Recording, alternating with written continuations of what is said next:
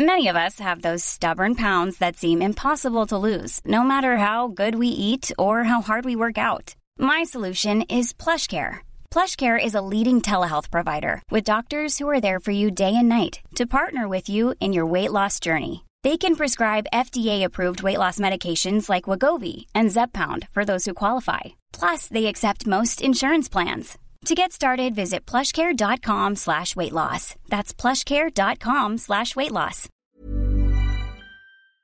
Là, ça devrait être bon. Là, on parle. Là, on parle. Now we're talking. Now we're Ah, on est là, c'est parti la team. talking. Let's go. Ça se passe ou quoi? Ça se passe tranquillement, monsieur. UFC semaine Austin de la semaine de, de, de ce week-end. Ah, on attaque Manu. direct, let's go. On, on perd pas de temps, c'est parti. Alors, alors, Non, mais moi j'avais une question à te poser. vas-y, vas-y, Oh. vas-y, vas-y, vas-y. Ah, j'avais une question à te poser. Donc là, c'est la 17ème fois de suite que l'UFC fait sold out quand ils accueillent du public. Exceptionnel. 1,7 million de dollars en billetterie, record Dollars. battu pour un Fight Night aux États-Unis. Comment t'expliques ça, Manu? Al- Alors, euh, une des principales raisons, c'est la pandémie qui a empêché tout le monde euh, de euh, regarder du sport en live. Et il faut savoir que l'UFC, ça a été vraiment le premier sport à faire ce qu'il fallait pour avoir des sports en live. Du coup, tous les gens qui étaient en manque de live, tous les gens qui étaient en mode de sport euh, aussi à la télé, euh, le fait qu'il n'y ait que l'UFC qui puisse faire ça, ça fait exploser les chiffres de l'UFC, exploser la cote du MMA dans le monde et du coup beaucoup plus de monde qui s'y intéresse.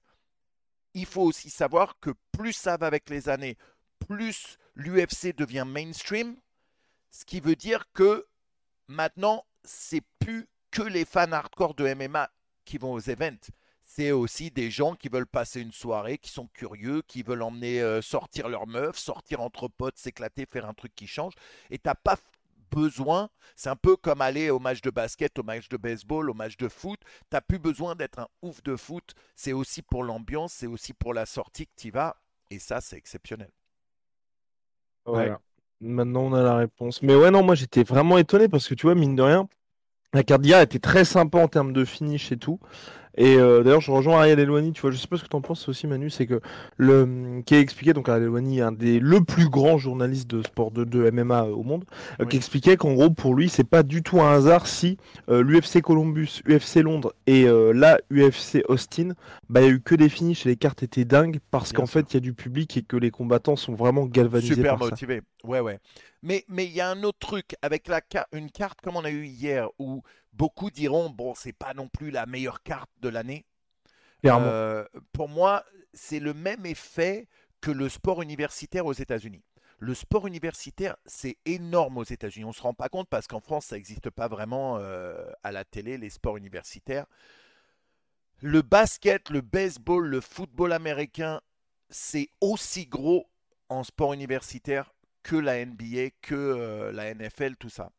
Et c'est tous les mecs avant d'arriver dans la NBA, tous les mecs avant d'arriver dans la NFL qui ont quelque chose à prouver et qui doivent se défoncer pour être sûrs d'arriver dans la, dans la grosse ligue. Et bien les cartes comme ça, pour moi, ça a cet effet-là, où les mecs se disent, c'est là que je dois briller. C'est pas la meilleure carte, c'est pas la carte où il y aura plus Dieu, mais si j'explose tout, si je me donne à 2000%, si je fais un finish, peut-être que la prochaine, je serai sur la main card et peut-être que la prochaine, je serai sur un pay-per-view event. Bah C'est ouais. vrai. C'est Bah, d'autant- plus que c'est vrai que là, il y a, il y, a, il y a vraiment ce côté, comme t'as pas une tête d'affiche qui, même si elle fait un combat pété, bah, on va parler de la tête d'affiche. Bah, c'est vrai que là, euh, tu mets un KO comme, euh, je sais pas, Joaquin Buckley contre euh, Oh. Kassanganai, bah, c'est clair que là, tu es l'attraction de la soirée qui va buzzer pour cette soirée de sport de combat. Parce que là, typiquement, le combat contre, entre Qatar et Emmet, Mm. c'est un combat pour les connaisseurs et c'était un super combat. Mais personne du mainstream ne va vraiment parler de ce combat-là, tandis que, euh, bah, par exemple, le coup de coude retourné euh, du gars dont j'ai oublié le nom, le brésilien, bah, lui, Ricardo clairement. Ricardo Le- Ramos, bah, clairement, euh, ça y est, il a fait le buzz et il a fait le tour du monde. Ça, c'est viral euh, comme, Ouais. euh, comme le KO de Buckley euh, à l'époque. euh, c'est Ouais. euh, Ouais. Grave. Et puis même Buckley, il m'a vraiment impressionné. hein. Ouais. J'ai toujours envie de l'appeler Jeff Buckley, c'est insupportable. Mais donc il s'appelle Joaquin Buckley et. Euh... J'avoue, moi aussi. Vas-y. Moi aussi, moi aussi. Bah, c'est le même délire que même délire que Robert Whittaker qu'on a toujours envie d'appeler Forrest quoi. Mais ça reste. Hein, ouais. Alors que rien à voir, littéralement rien à voir. Mais le gars, ça devient vraiment un vrai combattant de MMA pour le coup. Bah, et puis en plus, là, le gars en face était vraiment solide, quoi. Ah, Albert Duref. Je, euh, pensais qu'il allait se faire rouler dessus. Euh, bah, moi aussi. Et pourtant, bah, il a vraiment. Bah, on pensait non seulement qu'il allait se faire rouler dessus, mais euh, moi, je, bah, je, du coup, on a regardé le stream tous en live avec l'équipe d'ailleurs. Mais je pensais que t'as l'équipe. Mais je pensais qu'il était tellement dynamique sur ses appuis, tellement de mouvements, tellement entreprenant, tellement volontaire, mais euh, presque trop généreux dans ce qu'il faisait avec des coups de pierre tournés, des trucs.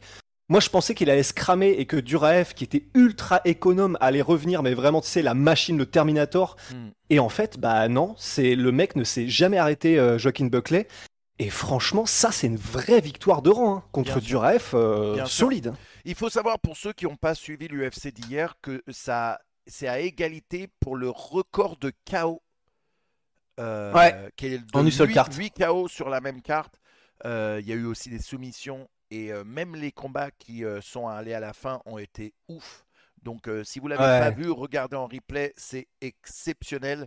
Il y a eu aussi un autre truc exceptionnel, c'est que la carte a été tellement folle, c'est qu'ils ont donné 9 bonus. Donc ils ont donné 9 fois 50k pour les performances euh, de la soirée, ce qui, euh, je ne sais pas, est sûrement un record à mon avis. Il faut savoir que d'habitude, ils en donnent trois. Ces derniers temps, ils commencent à en donner un petit peu plus. Il y avait eu l'UFC London aussi où mmh. euh, Dana White avait été particulièrement généreux. Parce que ça avait été particulièrement exceptionnel en, UFC.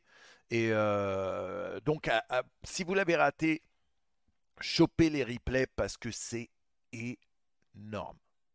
Ouais, Ouais, vraiment. En plus, ouais, c'est vraiment la bonne carte, même si vous êtes euh, novice et débutant, parce qu'en vrai, c'est ce qu'on disait euh, en début, mais si vous ne vous y connaissez pas, vous allez en prendre plein les yeux de toute façon, et vous aurez de tout.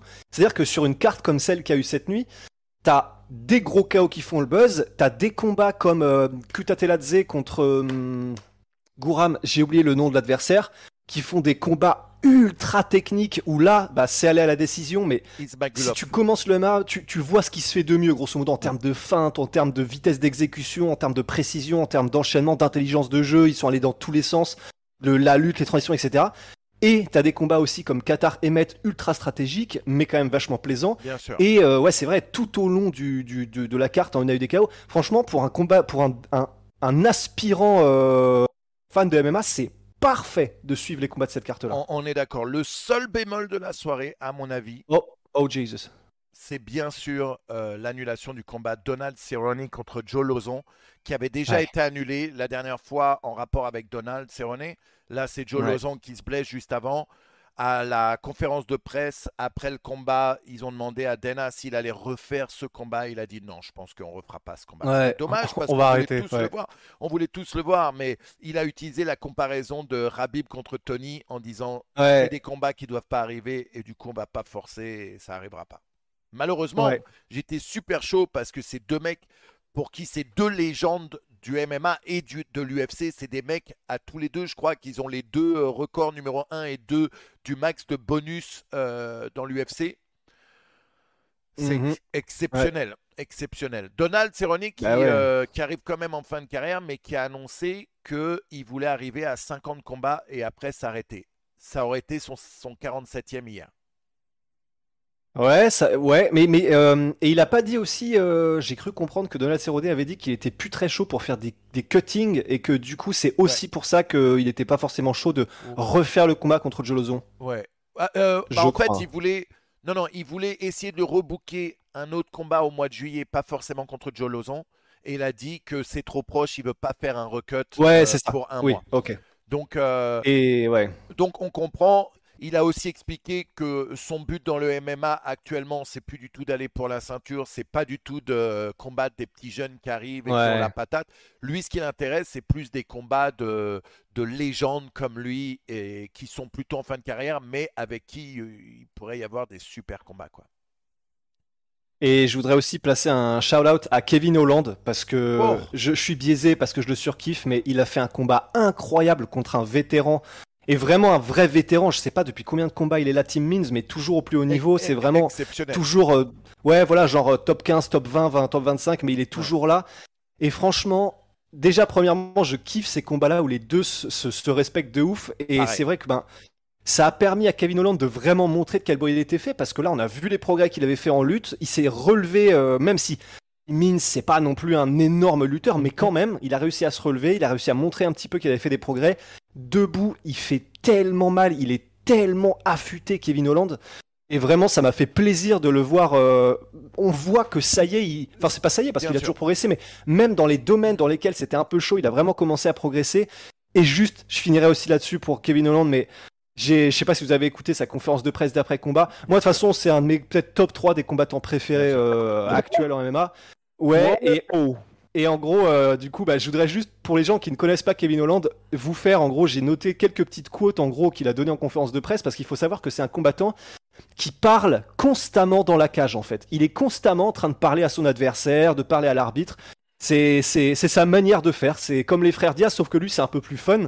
Et là, c'était vraiment génial parce qu'il était contre Tim Means qui a 10 ans de plus que lui, il a 38 ans et lui en a 29, Kevin Holland. Et en gros, Tim Means, lui, il est connu aussi pour si tu veux parler avec lui et échanger, avoir une petite discussion en même temps que, que, la bagarre se fait dans la cage, bah il est plus que disponible. Et du coup, euh, Kevin Holland, quand on lui demande, mais du coup, vous parliez de quoi? Il a dit trois petites anecdotes. La première, c'était euh, à un moment donné, il met un gros bras arrière à Tim Means.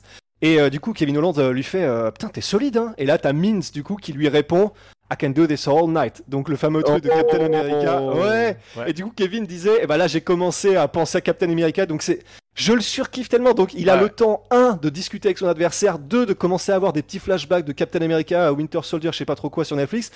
Et en même temps de, de dérouler la performance de sa vie pour l'instant en welterweight. Bon il a fait que deux combats mais quand même. La deuxième quote, c'était euh, à un moment donné, il a mis un, un oblique kick à la hanche de Tim Mintz et en gros, il lui dit, euh, apparemment, il lui dit directement, bon, là, je l'ai mis à la hanche, mais t'inquiète, je viserai pas le genou parce qu'on sait que c'est très très dangereux si tu prends un oblique kick au genou. Et du coup, Tim lui a répondu, bon bah ok, si tu fais pas ça, alors moi non plus. Les mecs ont même le temps de faire des petites règles pendant le combat en mode gentleman's agreement. Et le dernier truc, c'est euh, ça, c'est je, kiffe trop parce que c'est vraiment en mode le fiston et, euh, et le vieux briscard. Et en gros, c'est Kevin Lee qui retouche à un moment donné solidement Tim Means et qui lui dit euh, ah, là euh, là je crois que je t'ai bien touché. Kevin, euh, Holland. pardon ouais qui, qui, touche bien Tim Mintz et il dit ah là je t'ai bien touché non? Et en gros un petit peu comme un papa fier de son fiston tu vois t'as Tim qui lui répond ça c'était pas mal fiston c'était pas mal. Franchement je, je, je le kiffe Tim Kevin Holland mais c'est c'était un super combat plein d'action. On n'attendait pas la soumission venant de Kevin Holland même s'il en, même s'il en avait déjà fait une euh, dans le passé mhm. dans l'UFC. Comme euh, ils en parlent d'ailleurs dans la conférence de presse après le combat, les gens oublient qu'il est ceinture noire de Jiu-Jitsu. C'est pas non plus un débutant, c'est pas comme s'il n'a pas euh, un niveau de Jiu-Jitsu au sol, c'est juste que c'est pas ce qu'il préfère. Ouais. Et forcément, lui, on lui demande tu préfères quoi, les soumissions? Et lui, tout de suite, avant qu'on lui demande où les KO, il dit KO, KO. Moi, c'est les KO. C'est les KO qui m'intéressent. Euh, ouais, le mec est. Euh, j'avais emmené mes enfants à un UFC au Apex et euh, mon fils et ses meilleurs potes. Et il était venu les voir. Il avait vu trois petits jeunes. Il a dit hey, Ça vous dérange pas si je fais un petit snap avec vous Je dois faire la promo d'un truc. Je dois faire la promo d'un truc. Et boum, voilà, tu vois, le mec, j'ai des photos de lui avec, avec mon fils et ses potes. Vraiment, ça se voit en plus que le mec, il est bonne ambiance. Et. Euh, le truc qui est drôle avec le côté Captain America, c'est tous les événements qui lui arrivent hors Mais oui. MMA où euh, il lui arrive. Il a fait un truc vendredi. Il sauve les gens. Euh, des bastons, des... il a sorti des gens d'une voiture dans un accident. le mec, il partout où il est, le mec. Mais en même temps, tu commences à dire, mais ça, parce que ça arrive à combien de personnes Tu vois, si ça t'arrive une fois dans ta vie, c'est déjà un truc de fou. Lui, c'est genre toutes les deux semaines, il lui arrive un truc et il agit. C'est pour ça. C'est pour ça. C'est dans, dans, une vidéo qu'on a fait euh, récemment euh, sur le sujet justement des, des combattants auxquels il arrive des trucs comme ça, des, des drames de la vie de tous les jours. Bah, j'avais cité Kevin Holland et euh, en gros, j'avais fait un peu la comparaison avec le rôle de Samuel Jackson dans Incassable, où en gros c'est un mec qui provoque des accidents justement pour essayer de, de, de tamiser, de voir quel est le super-héros qui survit à tout ça. Et Kevin Holland, c'est vrai que c'est pareil. Il a aussi désarmé un mec qui était uh-huh. probablement, euh, donc qui avait un gun en main, qui avait tiré en l'air et qui était peut-être sur le point de faire une fusillade euh, à Houston. il avait effectivement sorti, euh, ouais, dans un bar, il avait effectivement sorti un mec de, de, de, sa voiture qui était, qui même je crois que c'était un camion qui était sorti sur le flanc et il disait c'est là où j'ai le plus peur de ma vie. Là, il vient effectivement d'arrêter un gars, euh, un crackhead visiblement, qui était euh, il avait volé je sais plus trop quoi dans un magasin, il s'était barré en courant. Et d'ailleurs, apparemment, ce qui est marrant, c'est que du coup, Kevin Holland disait euh, J'ai commencé à le poursuivre et je lui ai quand même dit, en tant que coup de semonce, arrête-toi, si tu t'arrêtes ou au moins que tu lâches ce que tu viens de voler par terre, je te démontrerai pas si je t'attrape. C'est, il est, ah, il est légendaire. ouais. Et c'est vrai que pour l'avoir rencontré aussi, il est, il est, c'est, c'est le mec le plus sympa du monde. Alors connaît pas. Rosti, raconte l'anecdote. Non, mais c'est très. J'étais juste, j'étais juste à l'UFC Apex et en gros je m'entraînais au sac et il a été vraiment, mais enfin, en anglais du coup ils utilisent le terme euh, honey dicking. Donc en gros, tu sais, tu, ils te régalent en fait. Ils te, ils te, ils te, ils te font du bien juste parce qu'ils savent que ça fait du bien à l'ego et juste alors que ça leur coûte rien, tu vois. Mais ils te le font et bah pareil, je faisais du sac. Ils étaient en mode, oh, damn, c'est joli ce que tu fais, machin. Tu combats. Et du coup, bah après, en gros, t'es content. Toi, tu parles à Kevin Holland. Il te, il te refait à jamais avec un petit ego boost et gratos, alors que vraiment, on ne se connaissait ni d'Eve ni d'Adam. C'était au-delà de ça, je le kiffais trop. Ça m'a juste confirmé que c'était un bon gars, mais au-delà d'un bon gars. Et en plus, comme c'est un combattant extraordinaire, pour moi, euh, voilà, j'attends juste 10-15 euh, piges, mais je pense qu'il va finir euh, quelque part soit sur mon ordi en sticker ou un truc comme ça, mais voilà, à jamais avec Kevin. ah ok, c'est annoncé, c'est annoncé. Mais par ailleurs, les gars, est-ce que vous pensez qu'il a vraiment un, avenir durable chez les welterweight? Parce que bon, chez les middle, on s'est peut-être un petit peu enflammé rapidement aussi. Il a pas eu de chance dans le sens où il y a eu ce combat contre Derek Bosson où clairement on a vu les progrès qu'il avait à faire. Hmm. Ensuite, il a affronté Marvin Vettori en short notice quelques, enfin deux semaines après à peine avec euh, donc difficile de progresser. Là en welter, est-ce que vous vous dites il y a vraiment quelque chose à faire pour lui?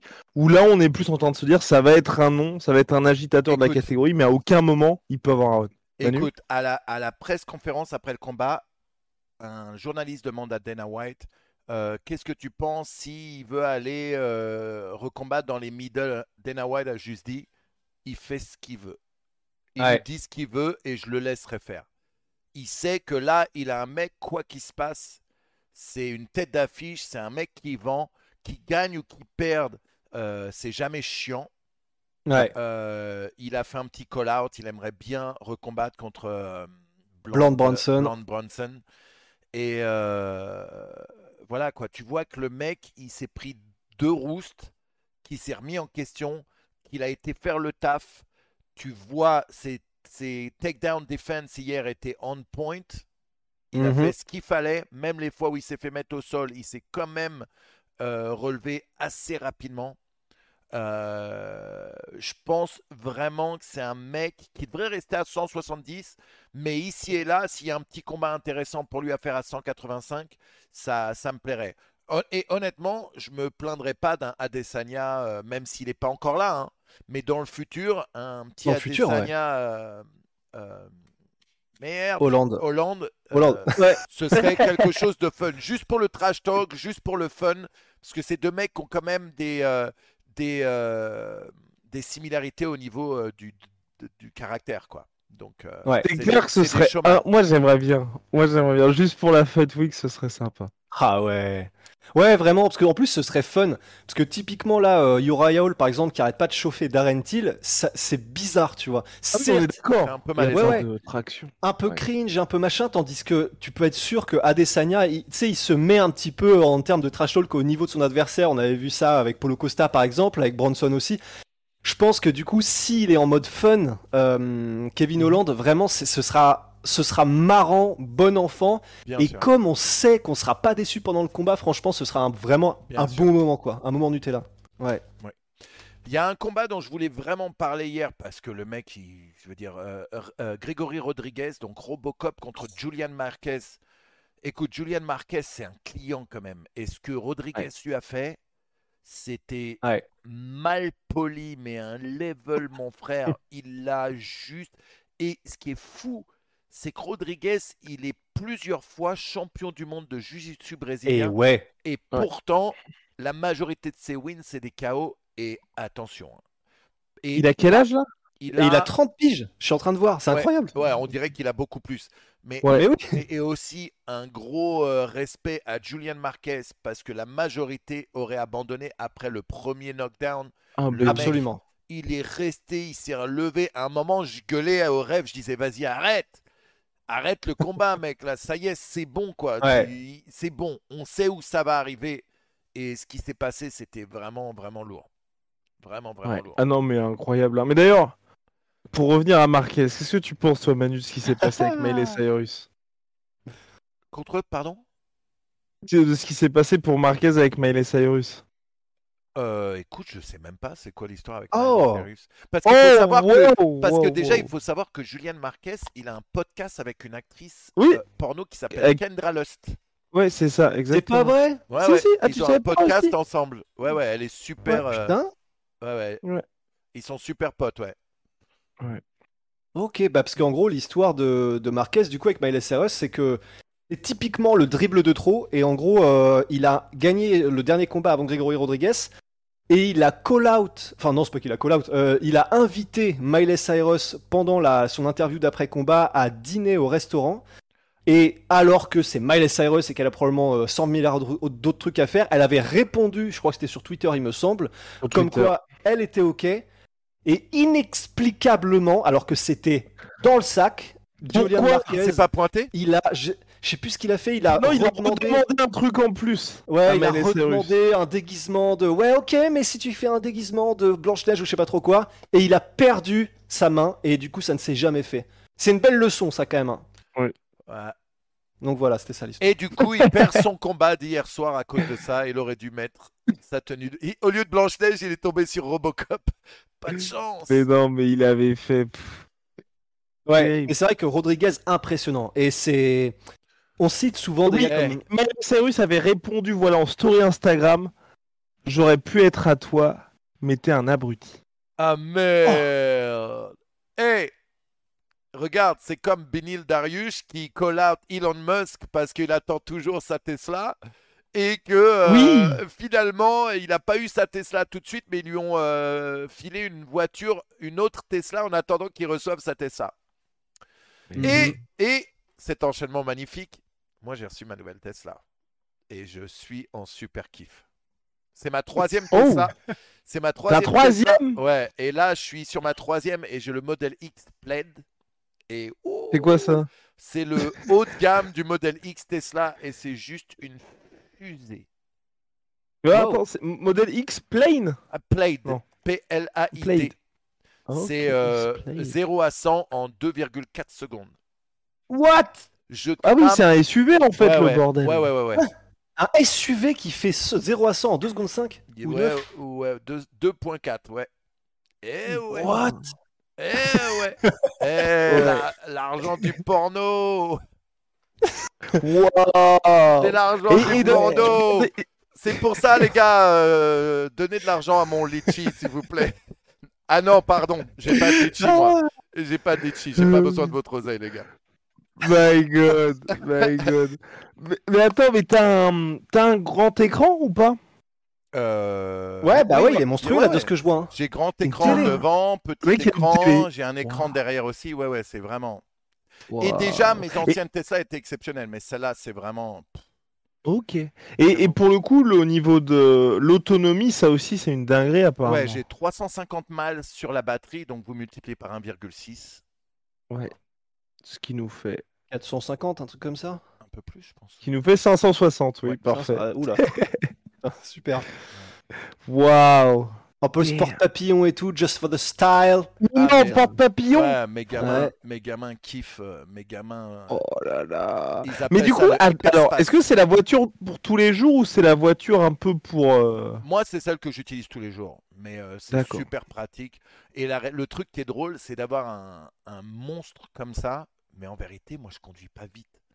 Je suis le, Hmm. je suis le mec qui conduit. euh, je suis un papa, tu vois ce que je veux dire? Euh, J'ai pris l'habitude de conduire comme quand j'ai mes enfants dans la voiture. Du coup, je suis pas, tu vois? Ouais, j'ai Euh, posté des photos sur Twitter pour ceux qui sont sur le chat et qui veulent jeter un œil. Mais bref, Ouais, ah, bref, Oh bref, là bref. là. revenons-en à nos moutons. Oui, revenons-en à nos moutons, à savoir Adrian, l'UFC. Adrian Yanez contre Tony Kelly. Oh. Yanez, L'attitude How about Ouais. the attitude? Bien sûr. Euh, Oh là là, oh là là. tout, tout. Le mec, euh, c'était un sniper hier. Ouais. Pratiquement Mais c'est vrai qu'il que- envoyait connectait, quoi. Ouais, ouais, ouais, c'était téléguidé. Mais en plus, c'est vrai qu'il y a. Bah, du coup, c'était une des insultes qu'avait utilisé Tony Bellew. euh, Tony Bellew. Tony Kelly. Kelly, Kelly, Kelly. Kelly. Ouais. Mais c'était de dire que c'était la version Wish de Jorge Masvidal. Bah, Wish, ça on peut l'enlever, mais Jorge Masvidal, il y en a parce que franchement, il a. Il, est tellement. ah, Au-delà du look, hein, évidemment, il est tellement similaire dans sa manière de gérer les kicks de, et les attaques adverses pour répondre avec une vitesse de main impressionnante et une précision et un timing de fou. Honnêtement, moi, c'est vrai que perso, j'ai vraiment vu du Masvidal dans Yanez. hein, et Ouais, du prime Masvidal, du Et- Masvidal et- versus Cowboy, tu vois. Et dans le look, je vois même du Pétis. Du Ouais, mais plutôt Sergio, du coup. Ouais, ouais, ou Plutôt Sergio, ouais, avec la petite beubare, ouais, ouais. Ouais, Je vois mais c'est vrai. Ouais. Je vois la fusion de, de, de ces deux gars, de Masvidal et de, J'avoue. Euh. Mais encore un combat exceptionnel et euh, Ouais. ce qu'il a fait à Kelly, c'était aussi mal poli. Et pourtant, Kelly, c'est pareil, c'est un bon clicos, quoi. C'est un bon Ouais. client. C'est un bon, bon, bon client. Ouais. Euh, Et bon, pourtant, vraiment facile. Ouais, c'est Effectivement. clair. Je sais qu'on a déjà par- parlé euh, de d'Amir Ismagulov qui bat à la décision euh, Euh, c'était ça. C'est dur voilà. pour moi Ouais. de, de dire ce. euh, Ce blaze. Pareil, c'est un combat qui va à la fin, euh, mais à aucun moment tu te fais chier dans le combat. C'est action, action, action du début à la fin. Je pense que ça aurait pu aller euh, d'un côté comme de l'autre. Euh, mais c'est vrai que je voyais plutôt euh, Ismagulov gagner aussi. Euh, mais j'aurais pas, j'aurais pas euh, vraiment pété les plombs s'il l'avait donné à l'autre, tu vois. Ouais, le- ça aurait pas été choquant. Mais, mais c'est vrai que. C'est comme Qatar euh, Emmet, c'est vrai qu'il y avait un tel niveau technique que de toute façon, tu sais, c'est un peu. euh, pff, quoi qu'il arrive à la fin du combat, t'écoutes même pas vraiment la décision, les deux sont gagnants à tes yeux. Là, c'était vraiment un de ces combats-là, c'était incroyable. Perso, je voyais Qatar gagner parce que je trouvais Ouais, qu'il était resté à l'extérieur et il avait vraiment contrôlé le combat avec les, ses jabs du gauche. Mhm. Euh, Ouais. Mais voilà, comme on dit, je suis pas fâché euh, qu'il l'ait donné à Emmett. Euh, C'était split décision aussi. Euh, Ouais. Donc euh, ça aurait pu aller d'un côté comme de l'autre. Maintenant, est-ce que je pense que ça a été parce que lui, maintenant, Emmett pense que grâce à cette victoire, il va combattre pour le titre? Je ne sais pas si c'est la Mm. performance qui t'amène au titre. Ouais, c'est ça. C'est Avec pas tout assez le respect que décisif. j'ai, bien sûr. Avec tout le respect que j'ai, bien sûr. Ouais, non, c'est sûr, c'est.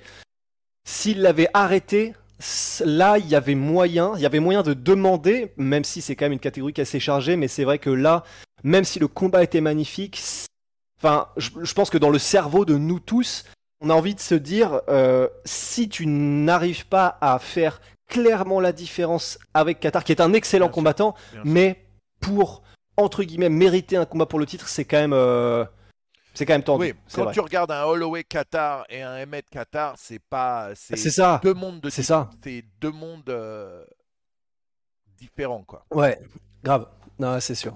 Mais bon, il est fun et si jamais il y a vraiment personne, euh, bon, ce sera personne se plaindra d'avoir Emmett dans un combat pour le Et, titre. et honnêtement, je pensais à aucun moment que ça irait la distance. Je pensais qu'un des deux partait euh, sur ce combat. Bah ouais, moi aussi. Bah, en plus, il y a eu un moment, genre deuxième, troisième round, où les impacts étaient nets d'un côté et de l'autre. Et euh, bah, c'est vrai, pareil, je pensais que l'accumulation de coups d'un côté ou de l'autre allait faire la diff, mais finalement, ils sont trop solides en fait. quoi. Ouais, je voyais quand même la décision, moi. Quand même. Quand même, quand même, quand même. Parce que, en vrai, pour mettre KO Emmett, euh, Ouais, ouais. Non, non, je vois, Ah bah, mais, c'est un clash de Yonko pour ceux qui connaissent un peu One Piece. Tu vois ce que je veux dire? C'est qu'ils sont tellement puissants et tellement doués les deux, c'est que ça arrive. Quand c'est vraiment tellement à des niveaux proches, ça s'annule presque. Tu vois Ouais. Ouais. ouais, non, c'est clair. Mais là, c'est. arrêter One Piece trop tôt, moi. C'est toi, c'est quoi, c'est quoi un Yonko juste C'est en très, les, très, c'est les empereurs, c'est les empereurs. Ah, Ok, ok, les ok, je m'y remette. Excuse-moi, Moi, ce qui, me, ce qui me. Ouais, non, moi, ce qui m'embête surtout, c'est pour Calvin Qatar, là. Parce que tu vois, Josh Emmett, en soi, s'il perdait, c'est pas très grave. Même là, il demande le title shot, je pense qu'il l'aura jamais. Mais euh, pour Calvin Qatar, c'est vraiment chiant, là, qu'il Ouais. ait perdu. Parce que je sais pas trop ce qu'on en fait maintenant. Bon, en soi, il aura toujours un bon niveau. Il est, euh, les gens commencent à le connaître. C'est un, pour moi, c'est un bon, enfin, title keeper ou je sais pas comment on dit, mais voilà, c'est, euh, il garde la porte du top 10 euh, solidement, quoi. Du coup, Ouais, ouais. un bon moyen de voir si le petit jeune vaut le coup sur les, sur les années à venir. Bien sûr. Puis c'est une bonne KT, il est encore très jeune, euh, il, il a de la marge euh, de progression et Ouais, voilà. c'est aussi Ouais. souvent le problème de bon maintenant l'UFC ils ont compris que de créer des hypes euh, sur les mecs c'était euh, vraiment important. Mais euh, ça a été un peu le problème euh, pour lui, c'est qu'on ben, tu crées une hype et puis à un moment tu arrives, tu as Bronson, tu as Holloway, tu as ben, Emmett maintenant, tu vois, tu arrives dans la, la cour des grands. Est-ce que tu vas rester euh, avec cette hype ou est-ce que tu vas te choquer? Et c'est vrai que Bronson, euh, il en a calmé pas mal en fait, euh, dont Kevin Holland aussi. Bronson? Ouais, c'est pas Bronson qui avait battu Qatar? Ah non, non, non, pardon. Non, non. Non, non, Je pardon, Bronson, il avait, il avait fait Kevin Holland et il, il avait aussi calmé un autre mec sur qui il y avait une grosse hype. Pardon. Oui, bah oui, Chabazian. Shabazian. voilà. Ah, ah oui, d'accord. Ok, ok, ok. Je confonds souvent Shabazian et Qatar, excusez-moi. Ouais, ouais. mais oui, c'est vrai. Bref. Ouais, ouais. Mais bon, ça reste le, le- le commentaire de la hype. Ça marche quand même dans le sens où c'est vrai que maintenant ça pousse énormément de mecs. M- Mec, ça peut être, euh, tu vois, ça peut être assez dangereux euh, malgré tout. Ouais. Non, c'est clair. Comme par cas, exemple voilà, le prochain euh, combat de Paddy, Paddy Pimblett. euh, Hmm. Ils l'ont mis. Comment il s'appelle déjà l'adversaire? Putain, j'oublie. Eh, lui, il est, il est Et pété. Jordan. Il est- Jordan ouais, le twerker. Il, est- ouais, il fait des twerks, il fait des moves de strippeuse euh, quand il Jordan gagne. Leavitt. Ouais, ouais, Ouais. Voilà. mais, mais qui est un gros gros client et qui ça risque de ça risque d'être Ça va un pas être facile. hein. intéressant et on va voir euh, si Paddy euh, live up Ouais. to the expectations. Mais ils sont forts quand même au niveau matchmaking parce que c'est vrai que maintenant Bien que sûr. tout le monde est d'accord que pour, euh, pour Paddy Pimblett, il faut mettre des mecs fun et pas non plus trop classés pour l'instant, ils sont franchement c'est parfait. Un mec qui fait ce genre de choses hors de la cage, qui est ultra spectaculaire dedans et qui n'hésitera pas à parler s'il faut parler. Franchement, en plus pour un UFC Londres, mais c'est parfait quoi. Bien sûr, ouais, ouais. Bien sûr. ouais. Ouais, attention à la clim, hein, cependant. Attention à la clim. Bah mais bien, on va voir. Mais bon quand même, quand même. Normalement il, Ouais. peut, il peut pas perdre sur son sol. Enfin, il a Oui. déjà perdu sur son sol, cela dit. mais- Et plus d'une fois. Ouais. Mais non, je pense, je pense que ça va être quand même un petit peu chaud pour Paddy. Enfin bon. Enfin bon, we'll see. We'll see. Mais clair. qu'est-ce qui s'est passé d'autre cette semaine là? Tu... D'ailleurs, tu trouves pas aussi que c'est un peu bizarre ça, Manu? Qu'en ce moment, il n'y ait pas trop trop de, de MMA news? C'est euh, oui. C'est euh, je sais pas si c'est l'été, je sais pas si mais c'est vrai qu'il se passe pas de trucs de ouf. Euh, je crois qu'il y a John Jones qui a officiellement annoncé son retour. Quoi? Ouais, je crois que c'est tombé aujourd'hui. What? Euh, ouais, Attends, Attends. what? Attends, On a manqué ça, nous? Attends, attends, Pas euh, possible. Attends, attends, let me attends. check. Sur MMA Fighting, ça fait pas la news. en tout cas. oh. Attends, je viens de... I'm coming back after more than two years and winning the UFC title. C'est Wow. ce qu'il a annoncé. euh, Ah oui, mais c'est une déclaration entre guillemets. euh, Il y a pas, il, a- Il il y a annonce pas pas, de, de... date. Non, non, il annonce pas de date Oui. de combat officiel, mais il a Ah. annoncé officiellement qu'il revenait. Donc, euh, il y a eu, ça, euh, c'est bien. il y a eu un bon event en France. Euh, je sais que vous vous y connaissez beaucoup mieux sur le MMA français que moi. Euh, D'ici. Oui, c'était, il y avait le 100% fight il y a eu le hier. 100% fight. Il y avait le 100% fight avec Ramzan Jembiev qui a signé une troisième victoire consécutive. Et là, je crois que pour la suite, pour lui, il avait mis euh, quelques stories. Je crois que ça ira du côté du KSW. Ouais, super. Non, serait euh, cool ça. hein. Euh, Peut-être pas, en tout cas, un MMA qui- international. qui s'était blessé à l'œil euh, la ça. semaine du combat et qui arrive, euh, tout le monde flippait un peu euh, que ça passe pas et puis le mec, euh, finalement les docteurs l'ont laissé combattre et ils ont bien fait, regarde, il gagne son combat donc euh, Oui, ça, ouais, c'est ça. Un guerrier euh, de ce côté-là, il y aura pas de souci avec clair. Ramzan, je pense. c'est clair, c'est clair. Mais j'ai hâte de voir. J'ai hâte de voir euh, tout ce que ces mecs du MMA français vont accomplir euh, maintenant. Ouais, vraiment, pareil. il y a- ça va vraiment s'ouvrir. euh, Ils ont annoncé Andrade et ah, et Manon Fioro, ouais, Bah après, c'est un, un, autre niveau, dans le sens où c'est vrai que Ramzan, pour l'instant, moi, je, je pense qu'on l'a pas vu euh, pousser dans ses derniers retranchements. Mhm. Là, Manon, il y a quand même une vraie montée graduelle. Il y a eu aussi un délire, enfin, toute proportion gardée, parce que c'est le niveau UFC, c'est ça n'a rien à voir, mais dans le sens, elle, elle a eu son combat aussi quand elle était sortait du Covid, donc son dernier combat, donc qui était compliqué. Et mhm. là, contre Andrade, pour Manon, ça va être un vrai, vrai, vrai, vrai, vrai test. Ouais, ouais, ouais. ouais. Parce que là, parce qu'à la base, elle devait euh, combattre contre Shukagen. Ouais. Qui est aussi au top de la. De la ah bah grave.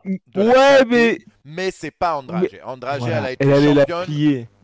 Elle a battu Rose Namajunas, même si c'était un combat étrange parce qu'elle se fait dominer euh, tout le combat. Rose va euh, sur une soumission. Jessica Andrade la soulève, l'éclate sur le crâne l'a fait tomber sur le crâne. C'était un peu euh, Orona, tu sais, contre. Ouais. Et, euh, et gagne la ceinture, se fait éclater peu de temps après.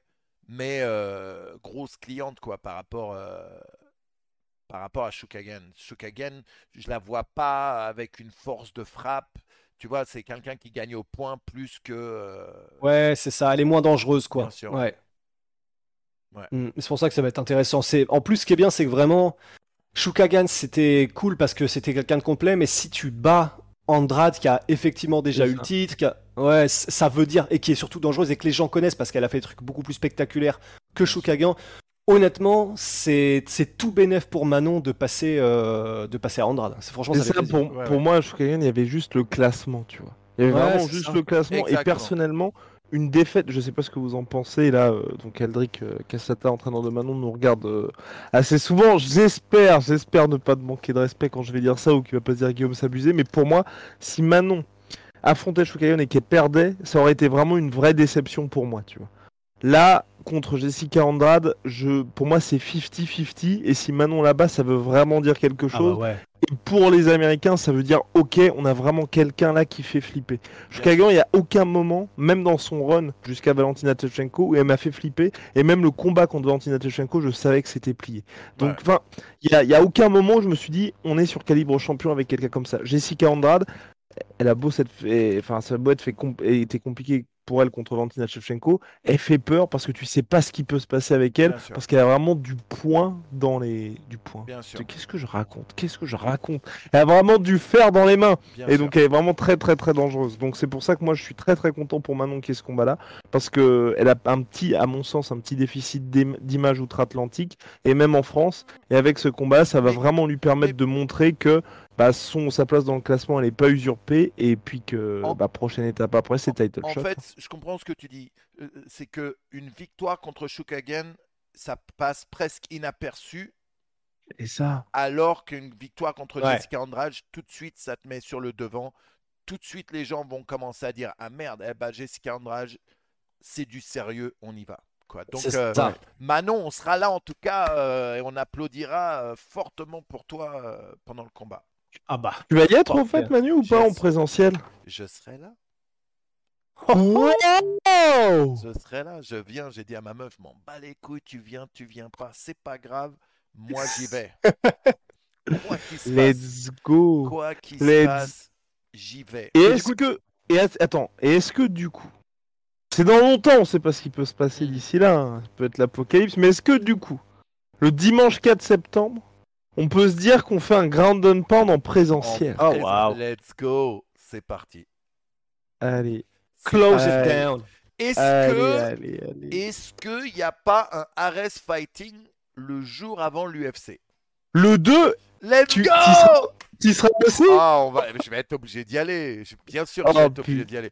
Ah oui, d'accord. Euh, le grand chelem. je, vais, euh, je vais passer quelques coups de fil et, je vais essayer de me, je vais, euh, me déguiser en agent de sécurité et essayer de gratter une petite place devant la cage, tu vois. Voilà, voilà. Ah, ça va être incroyable. non, mais c'est. Et regardez comment je suis fort. Mais en parlant de Ares Fighting, il se passe pas ah, quelque chose avec le Ares Oh, il est trop fort, putain, mais pourquoi il fait pas de la télé cet acteur porno? Mais oui Non, mais c'est, j'avais complètement oublié. J'avais complètement oublié que ce week-end, il y a Carla Moussou Abdul euh, en vrai, je suis chaud. C'est plus on se rapproche, plus je suis hypé. Parce que ah. j'adore Karl. J'adore Karl. Je suis fan Légende de Karl français, ouais. tellement d'années. Et Abdul qui arrive aussi, je, c'est vraiment un super combat, quoi. Tu, tu vois, ça, c'est un combat qui pourrait être dans l'UFC et qui aurait sa place, quoi. Et euh, je, je suis super hypé par ce combat.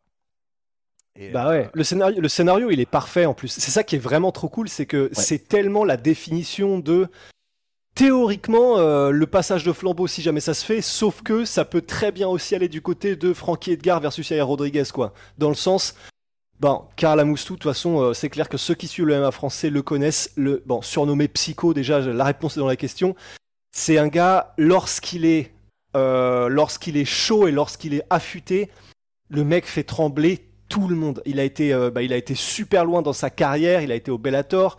Et c'est vrai que là, bah, le fait qu'il affronte le Lazy King, donc Abdul, Abdul qui est grosso modo vu comme le prodige du MMA français, bah, c'est vraiment parfait parce qu'on sait que Karlamoussou peut lui faire salement mal debout.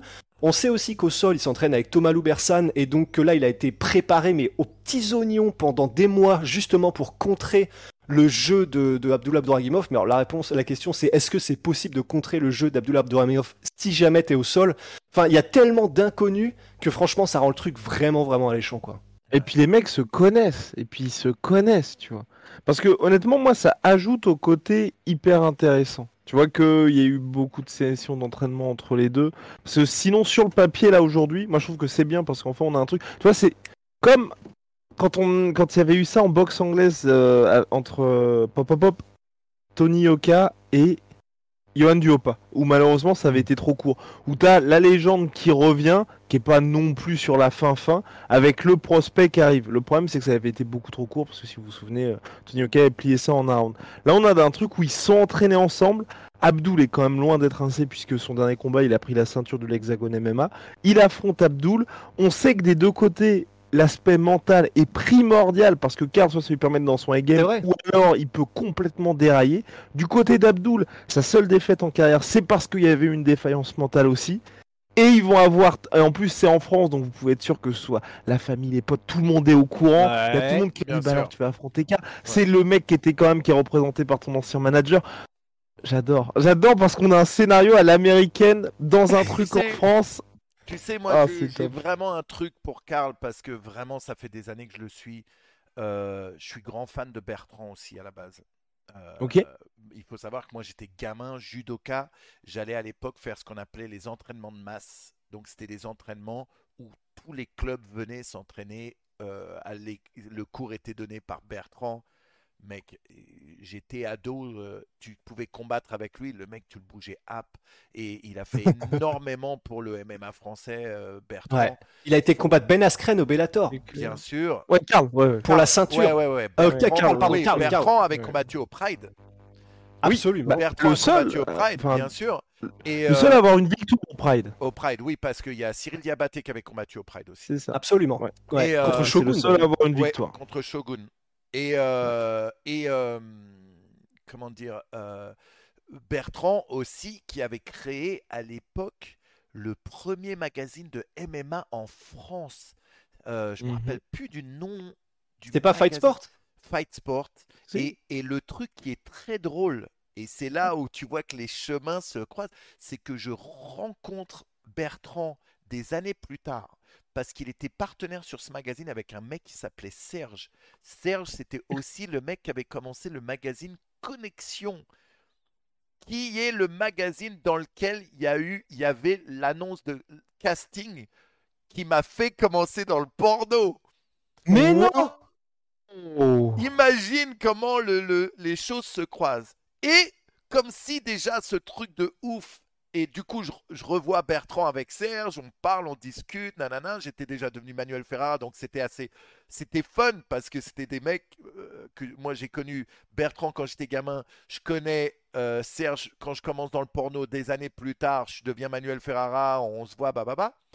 Des années plus tard, il y a un, un combat, euh, des combats organisés euh, au Forum de Los Angeles dans une ligue, je me rappelle même plus du nom de la ligue, où c'était le dernier combat de Bass Rutten qui faisait son retour contre un mec qui s'appelait Warpath.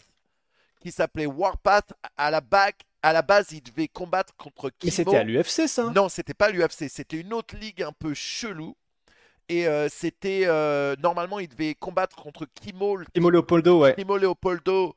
Euh, qui s'était fait pop pour les stéroïdes. Du coup, ils l'ont remplacé au dernier moment par un mec qui se faisait appeler Warpath, qui combattait avec une tenue de lutteur.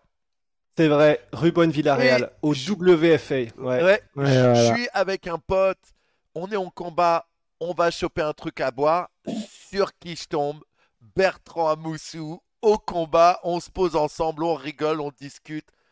Énorme. Ouais, ouais, j'ai énormément de respect pour Bertrand et pour Karl. Et ça me fait plaisir de voir un mec comme Karl euh, encore sur le devant de la scène du MMA français, quoi. Parce qu'il nous a représenté pendant des années encore au niveau mondial, quand même.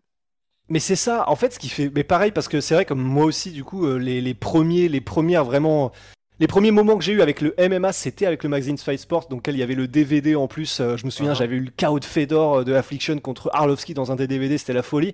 Et c'est vrai que bah, c'est la première fois aussi où j'avais justement entendu parler de Carla Moussou.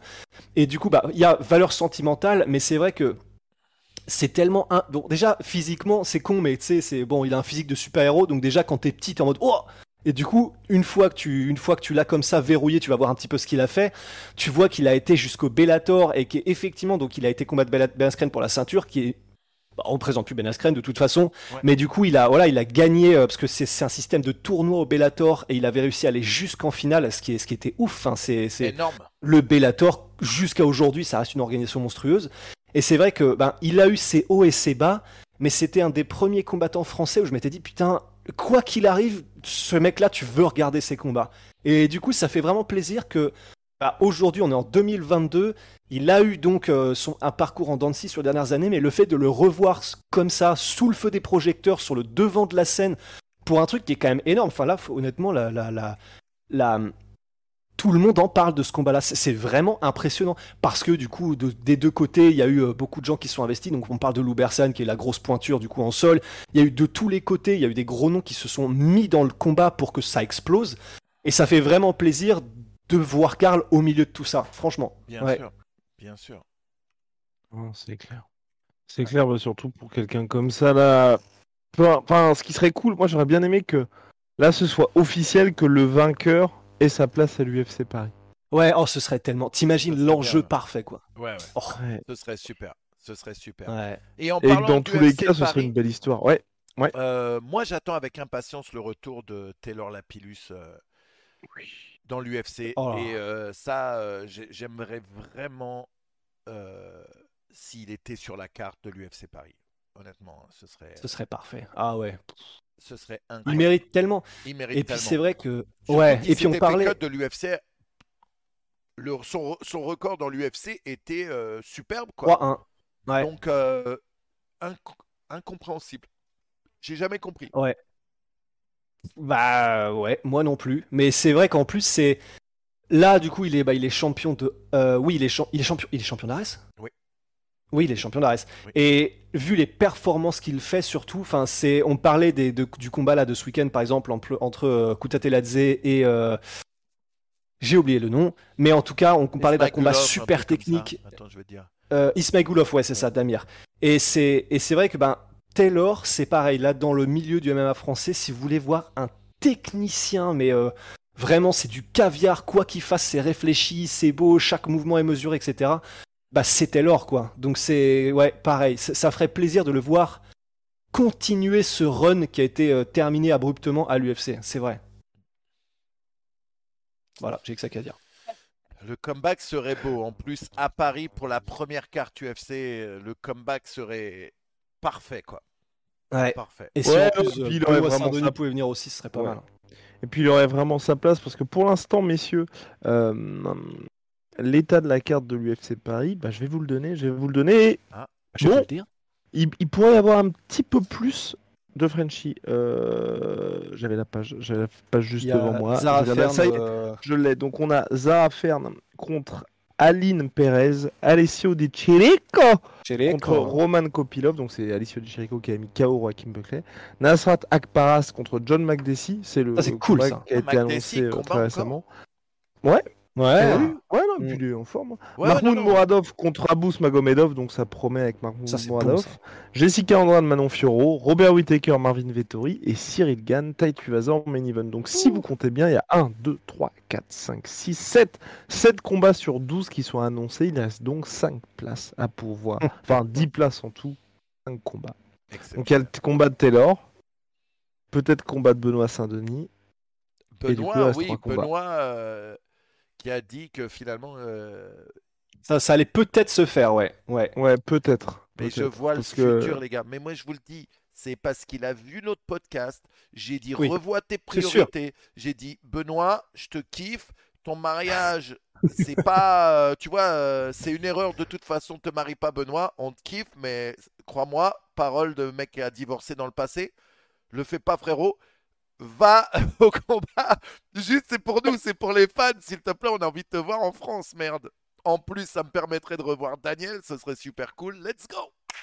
Ouais, fais-le, fais-le pour nous. Voilà. Ouais, fais-le pour. pour Non, nous. mais je- en vrai, je pense que ça va se faire à l'UFC pareil. C'est juste au niveau, bah, c'est ce qu'il nous a dit, c'est que ce serait pas des conditions idéales pour son mariage, quoi. Ah, parce qu'il serait obligé de se. Bah, Non, de gâteau, ne gros, peut pas repousser. pas ouais. de- pas de gâteau, quoi.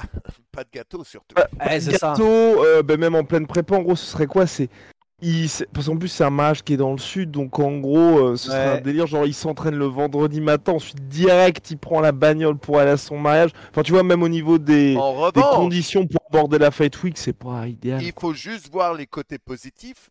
Le costard sera parfait, bien cintré comme il faut, pas de, tu vois. Donc, faut voir aussi C'est vrai. Et puis, bah, c'est, moi, j'ai essayé de le pervertir, hein, clairement, en lui disant, et en plus, du coup, si jamais tu arrives à faire les deux, ce sera le mariage le plus Oui. historique euh, ever, quoi. Bien sûr. C'est vrai. Ouais, puis quoi qu'il arrive, ça fait une anecdote de malade, tu vois. bien C'est sûr. ça, Bien c'est sûr. ça. Donc, euh, non, mais c'est vrai. Et puis, de toute façon, je pense que c'est. Enfin, en soi, pour lui, même pour sa carrière au global, il faut qu'il fasse le combat à l'UFC Paris parce que je pense que Benoît Saint-Denis, ça peut devenir une des stars du MMA français dans le sens où Bien il représente vraiment la France, quoi. C'est un Donc, bon moment. euh, euh, C'est le moment de de- d'y être, quoi. C'est le moment. Millions of people have lost weight with personalized plans from Noom, like Evan, who can't stand salads and still lost 50 pounds.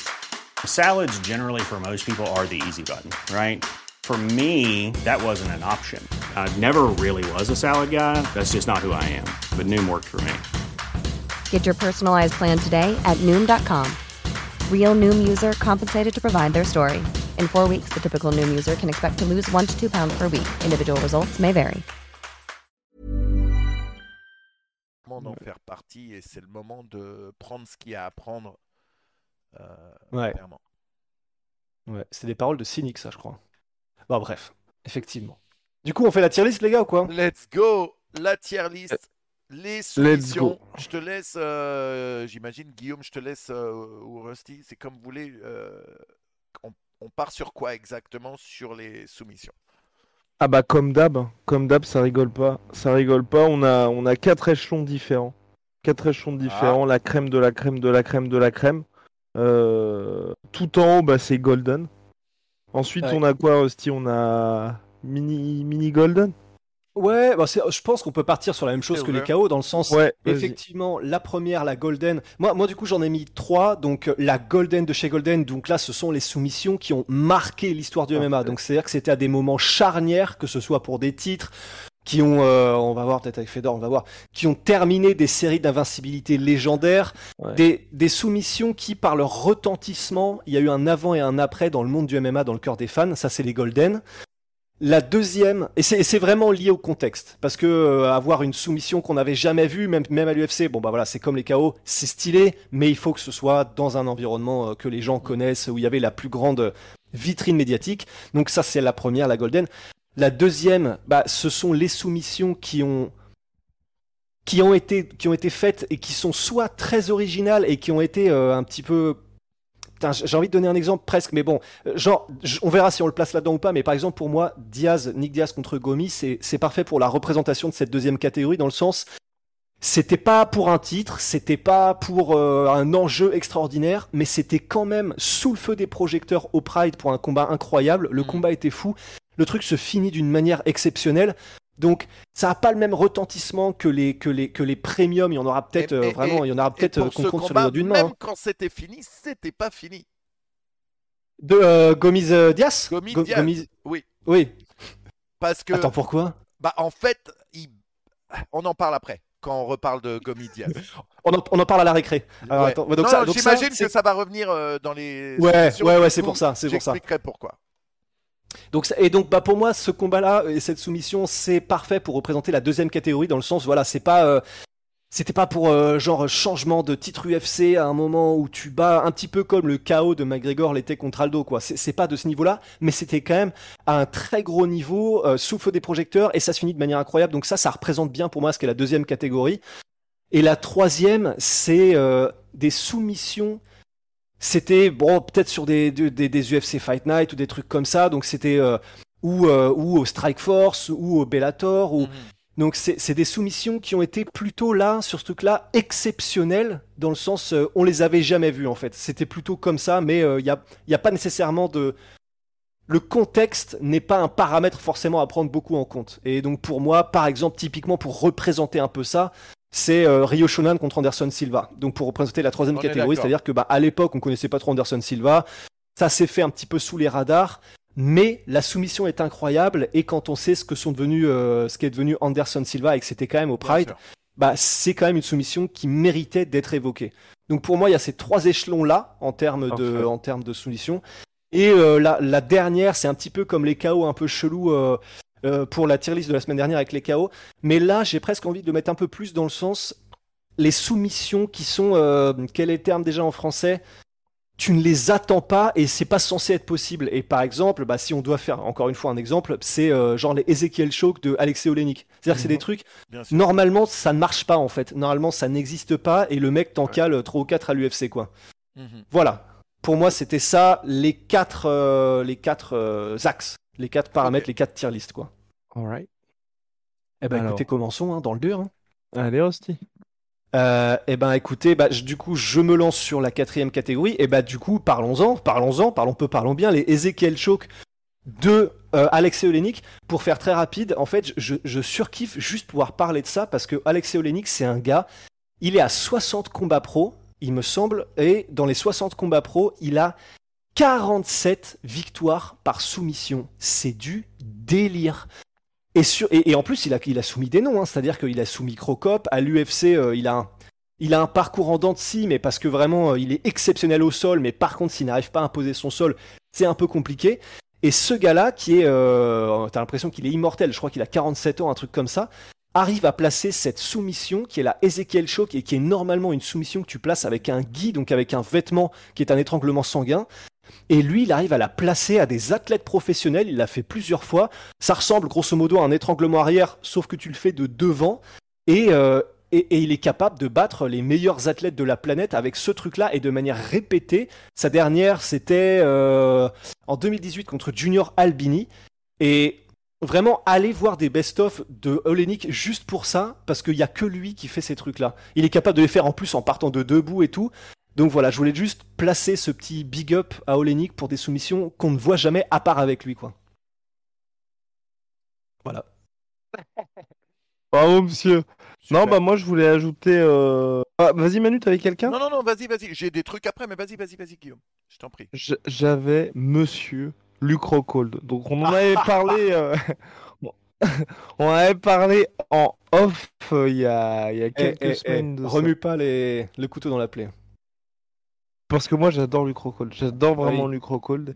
Et je voulais euh, souligner son run absolument monstrueux pour qu'il aille vers le titre. Où il enchaîne et à chaque fois parfaitement exécuté Tim Butch, Michael Bisping, Lyoto Machida. À chaque fois ce sont des soumissions, mais c'est. Ouais à voir. On a vraiment l'impression que le gars est en démo, alors que bah, enfin, Tim Butch, c'était à une époque où ça voulait dire vraiment quelque chose de battre Tim Butch et puis Lyoto Machida et, euh, et, Michael Bisping aussi. Et donc, euh, je voulais souligner ça, c'est que c'était un moment où c'était vraiment un serpent, celui Crocold. Et aujourd'hui, il tente un comeback, c'est un petit peu plus compliqué pour lui à ce moment-là de sa carrière. Mais à cette époque, c'était vraiment un cauchemar et on était à ça à ça d'avoir en 2018 Luke Rockhold, Jacare Souza. Malheureusement, Jacare ouais. Souza s'était blessé. Après, on l'avait eu au Strike Force, ouais. hein, dit. Mais pour, pour oui, moi, mais la revanche, euh, quand les deux étaient dans leur prime prime, quoi. Pour, pour, moi, Rockhold, c'est un peu le Ronda Rousey. Tu vois, le mec a explosé, qui était là, qui était là. Et après, il est rentré trop dans sa tête. Où je suis invincible, je, je, personne, je, je me retirais imbattable ouais. et blablabla. Bla bla, et qu'il a trop pris confiance et qu'à partir de ce moment-là, il commence à manquer de respect alors qu'à la base, il était super respectueux avec ses adversaires. Et pareil avec Ronda, où c'est là que ça a commencé vraiment à se casser la gueule. Et euh, voilà, moi j'aimerais bien le revoir, revenir dans, sur le devant de la scène et euh, reprendre une bonne carrière, mais avec un mental plus de ses débuts que, euh, que de l'époque avec Bisbing, tout ça. quoi. Mais bon. Mmh. Moi, mais, mais c'est vrai que, ouais. ouais pardon, vas-y, vas-y. Non, j'allais juste te dire qu'effectivement, Rockhold, c'est vraiment c'est extraordinaire parce qu'il est connu pour son striking, parce que c'est très beau ce qu'il fait avec ses kicks, ses déplacements, etc. Mais c'est vrai que ça fait plaisir de le citer là parce que il est connu pour être effectivement un tueur à gage au sol. Et c'est vrai que les gens qui ne connaissent pas très bien forcément le MMA ont tendance à l'oublier et ça fait plaisir effectivement de pouvoir euh, reparler de son efficacité. D'ailleurs, tu parles de Tim Butch. Euh, Guillaume, mais sa soumission contre Tim Butch, c'est un truc de ouf. Hein. C'est un triangle inversé qui met en même ouais. temps qu'un qu'une Kimura. Enfin, c'est et après un scramble de ouf, quoi. Extraordinaire, ouais. Vraiment. Ouais. Ah, mais c'était dingue. Incroyable. Moi, dans, euh, dans les soumissions un peu. Euh, moi, j'ai, j'avais plus mis les soumissions un peu what the fuck, tu vois, les trucs. ouais. Il oh, euh, y avait Shinya Eoki contre Yuki Yamamoto. Oui, c'était mm -hmm. la première fois que je voyais un twister, en fait en soumission. Twister, mmh. en gros, vous faites partir les jambes de ce côté-là, alors que vous emmenez le haut du corps de ce côté-là. Donc ça fait vraiment ça. Tu tords le corps entier d'un mec. Et euh, ouais. pour moi, c'était ouf. Parce que la première fois que je vois ce combat, je savais même pas ce que c'était euh, cette technique. Oh, le twister. Je connaissais ouais. pas encore le twister. Et là, je vois ça et je me dis, c'est ouf. Il y en a eu d'autres depuis. C'est une technique qui est quand même très dure à passer, surtout à ce niveau-là. Ouais. Et euh, ça m'avait j'étais comme un ouf après, après ça. J'ai voulu justement apprendre ce que c'était le twister.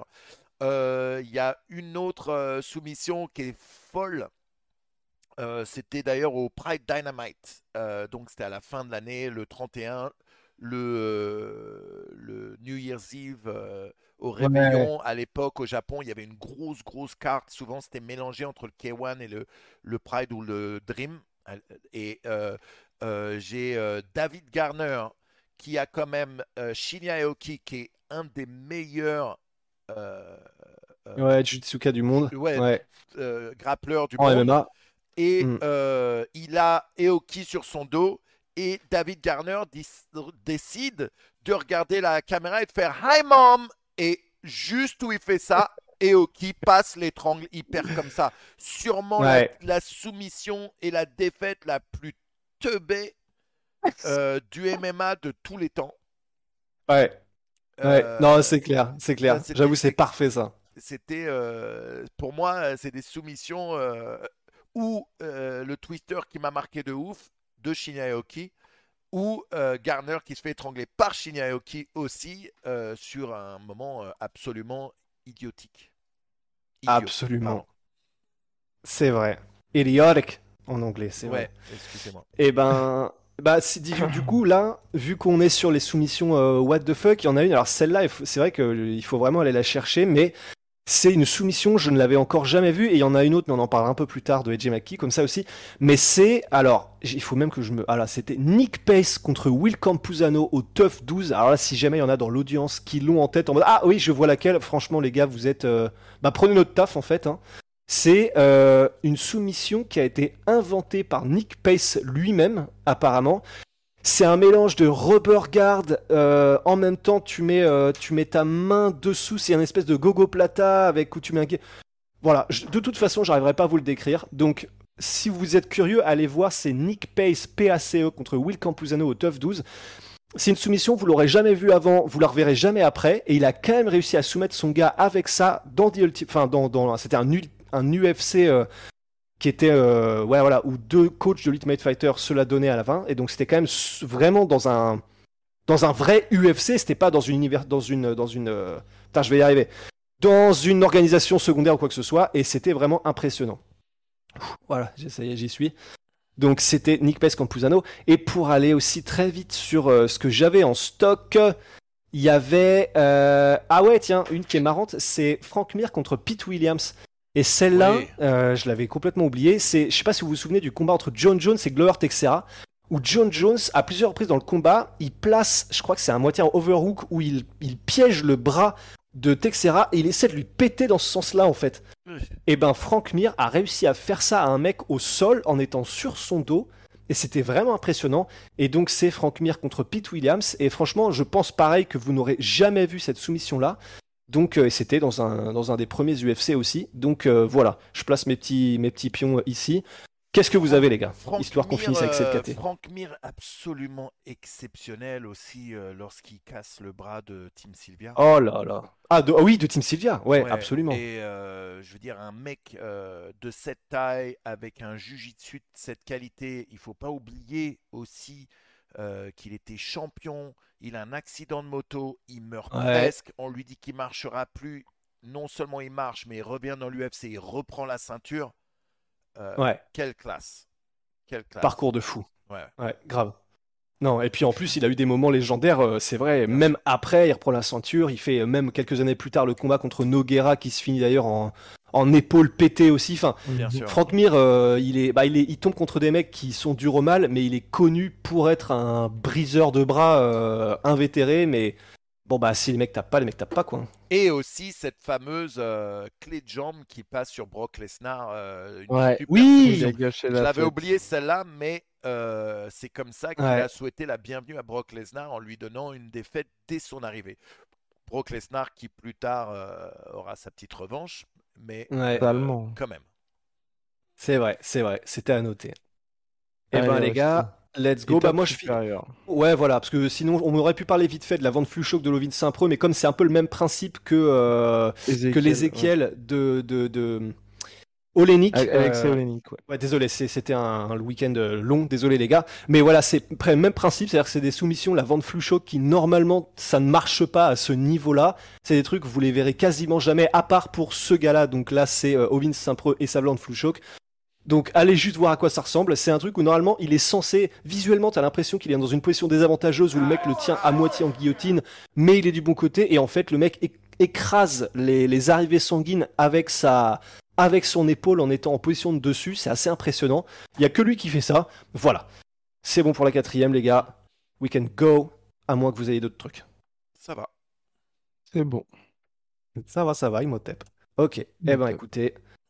Avançons sur euh, la troisième catégorie. Bah, pour celle-là, justement, pour faire la parfaite transition, moi j'avais du coup le premier twister à l'UFC de Leonard Garcia, enfin de Korean Zombie contre Leonard Garcia. Leonard Garcia. Voilà, typiquement, voilà, je le place dedans parce que c'est certes, c'était pas pour un titre et c'était pas dans un contexte incroyable, mais c'est Ouais. quand même une première et une première historique. Donc euh, mais Excuse-moi, mais c'était à l'UFC ou au WEC non, c'était à l'UFC, il me semble. Oh là là, oh là là, tu me fais douter. En plus, Non, mais t'as pas moi aussi je tort, hein. doute. Non, non, mais je doute, mais je pense que tu as raison. Mais ouais, Ferrara. C'est sûrement à putain, je tape Manuel Ferrara dans ma barre de Ah, recherche. ouais, putain. là, peut-être mauvaise. euh, Dés- Désolé, Attendez, t'as peut-être pas vu ce que tu voulais voir, mais bon.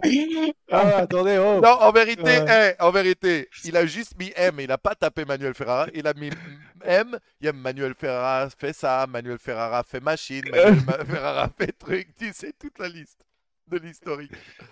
Oh là là, je l'ai échappé belle, putain. Non, c'était euh, c'était à l'UFC, les gars. UFC. Seattle. Ok, Ah. j'ai, j'ai- excusez-moi, j'ai douté, j'ai douté, j'ai douté.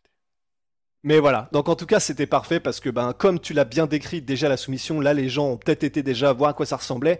Bah là il l'a fait dans un combat en plus de fou contre Leonard Garcia et il arrive à terminer en point d'orgue le combat sur cette soumission qui est rarissime. Je crois qu'il y en a eu deux ou trois dans l'histoire de l'UFC. Donc euh, voilà, là c'était obligé de la caler quoi. Léonard Garcia, quel Ouais. combattant c'était. Tous Oh là. combats, c'était des guerres. Et, et- et le, le truc qui est très bizarre, hein. Léonard Garcia, il combattait, il s'entraînait, il était dans l'UFC, il a fait WEC, tout ça. Mais à côté, il avait un side job. Est-ce que vous connaissez son side job? Non. C'était l'assistant de Chuck Liddell. C'était lui qui lavait les fringues de Chuck Liddell, qui les What? Ouais. Il y a une vidéo où euh, ils suivent Chuck Liddell et, et il explique euh, qu'il était, euh, il s'entraînait avec dans la même team tout ça, mais pour se faire de l'oseille à côté, il était devenu euh, l'assistant de Chuck Liddell et il faisait, il allait faire des courses, il allait, euh, il lavait le linge. euh, Ah, il- c'est incroyable ouf, Purée ouf, ouf. Je vous retrouverai la vidéo, je vous enverrai ça, vous allez Ah ouais halluciner. Ah, c'est Et génial tu le vois, et il est super. Le mec, il était bonne ambiance. Et il est tellement heureux de d'avoir ce job avec Chuck Liddell, qui est non seulement un de ses mentors, mais son héros et son employeur. Il est en kiff, quoi. Oh, putain, ça c'est vraiment beau comme histoire. Ouais. Ah bah alors là, ça y est, refait. Parfait. Bon bah les gars, Léona Garcia, ouais voilà, de toute façon ce qui est bien c'est que visiblement que vous alliez voir, euh, que vous cherchiez des infos sur sa vie perso, que vous alliez voir ses combats, vous serez pas déçus. Ça fait plaisir. Euh, J'avais aussi dans cette catégorie les gars, Masvidal contre Toby Imada. Pour, euh, et je crois que c'était au Bellator. Et en gros, c'est un des premiers euh, sur la scène, vraiment euh, sous le feu des projecteurs, un des premiers triangles inversés, alors que le mec qui prend le triangle inversé est debout. Donc c'est un visuel qui est assez extraordinaire à regarder.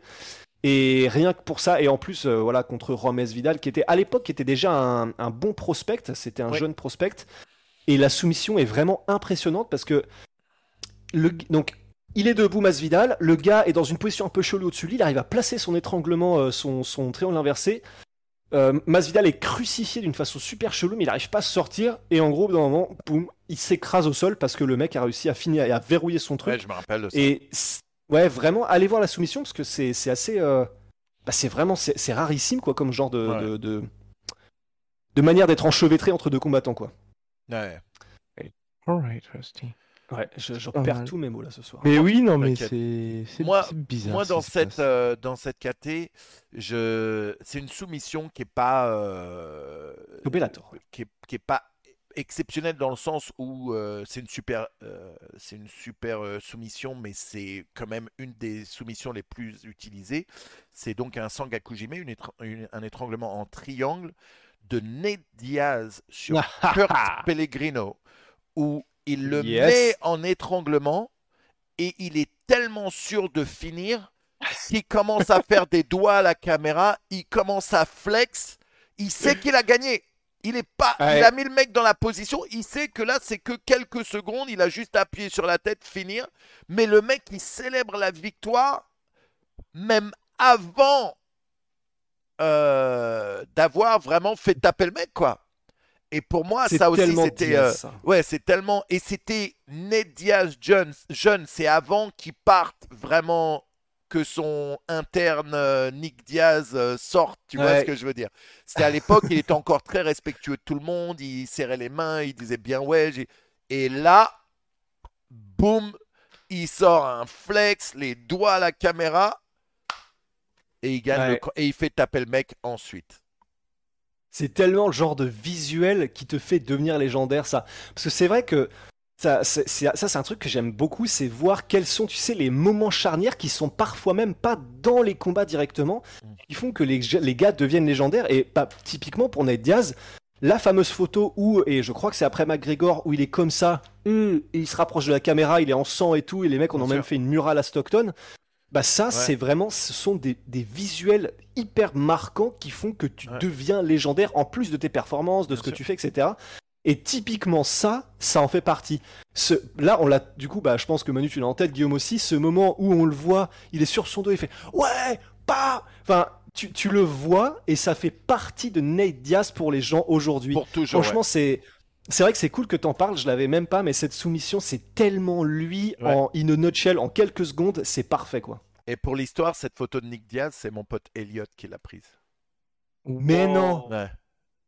Ouais. Oh là là là là, mais beaucoup trop dans le game.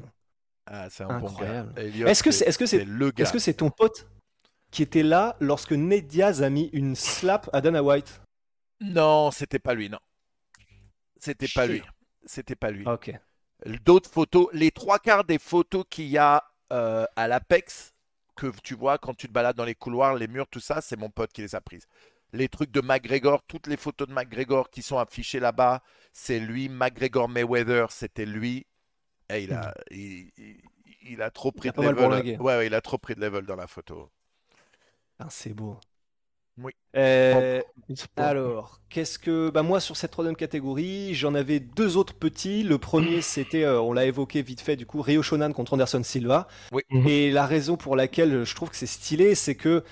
Au-delà du fait que c'est Anderson Silva qui se prend euh, une soumission, et c'était ouais, c'était au Pride, il me semble, contre Rio Shonan, qui est un bon combattant, mais qui n'était pas forcément très renommé euh, autour du monde. Mais c'est la manière en fait dont il se fait soumettre Anderson Silva. On sait que lui, c'est le roi des coups que tu vois jamais venir, des trucs Ouais. what the fuck, ça vient en Wing Chun, ça vient en les Steven Seagal kick, tout ce que tu veux. Et ben là, c'est lui, Anderson Silva, qui s'est fait avoir par un gars qui tente un truc de nulle part. En gros, c'est une mise au sol et en même temps, le mec part sur une clé de genou. Et, euh, et en gros, il le met au sol avec ce qu'on appelle, en gros, je sais plus. C'est une attaque en Japon. ciseaux au judo. Au C'est judo, ça. ça a un nom, je me rappelle plus du tout parce que Ouais, voilà. je crois que ça avait non été plus. interdit après parce que c'était trop dangereux pour les genoux. Mais euh, à la base, c'était une technique utilisée en judo, mais qui avait été interdite ensuite en compétition en tout cas. Oh, D'accord. Putain, me bah, je rappelle pas, mais en tout nom. cas, effectivement. Mais, mais vous allez voir, de toute façon, vous tapez Rio Shonan, euh, Anderson Silva Shonan, comme ça se prononce euh, C-H-O-N-A-N. Et en gros, vous allez voir, le mec se jette jambe en avant, genre tacle deux pieds décollés du sol dans les genoux d'Anderson Silva, le fait tomber. Et Anderson Silva, au moment où il est déséquilibré, où il tombe au sol, le mec a déjà verrouillé la clé de genou et Silva hurle de douleur. C'est impressionnant. Et c'est un move pareil qu'on ne voit vraiment quasiment jamais. Donc euh, c'est c'est c'est notable.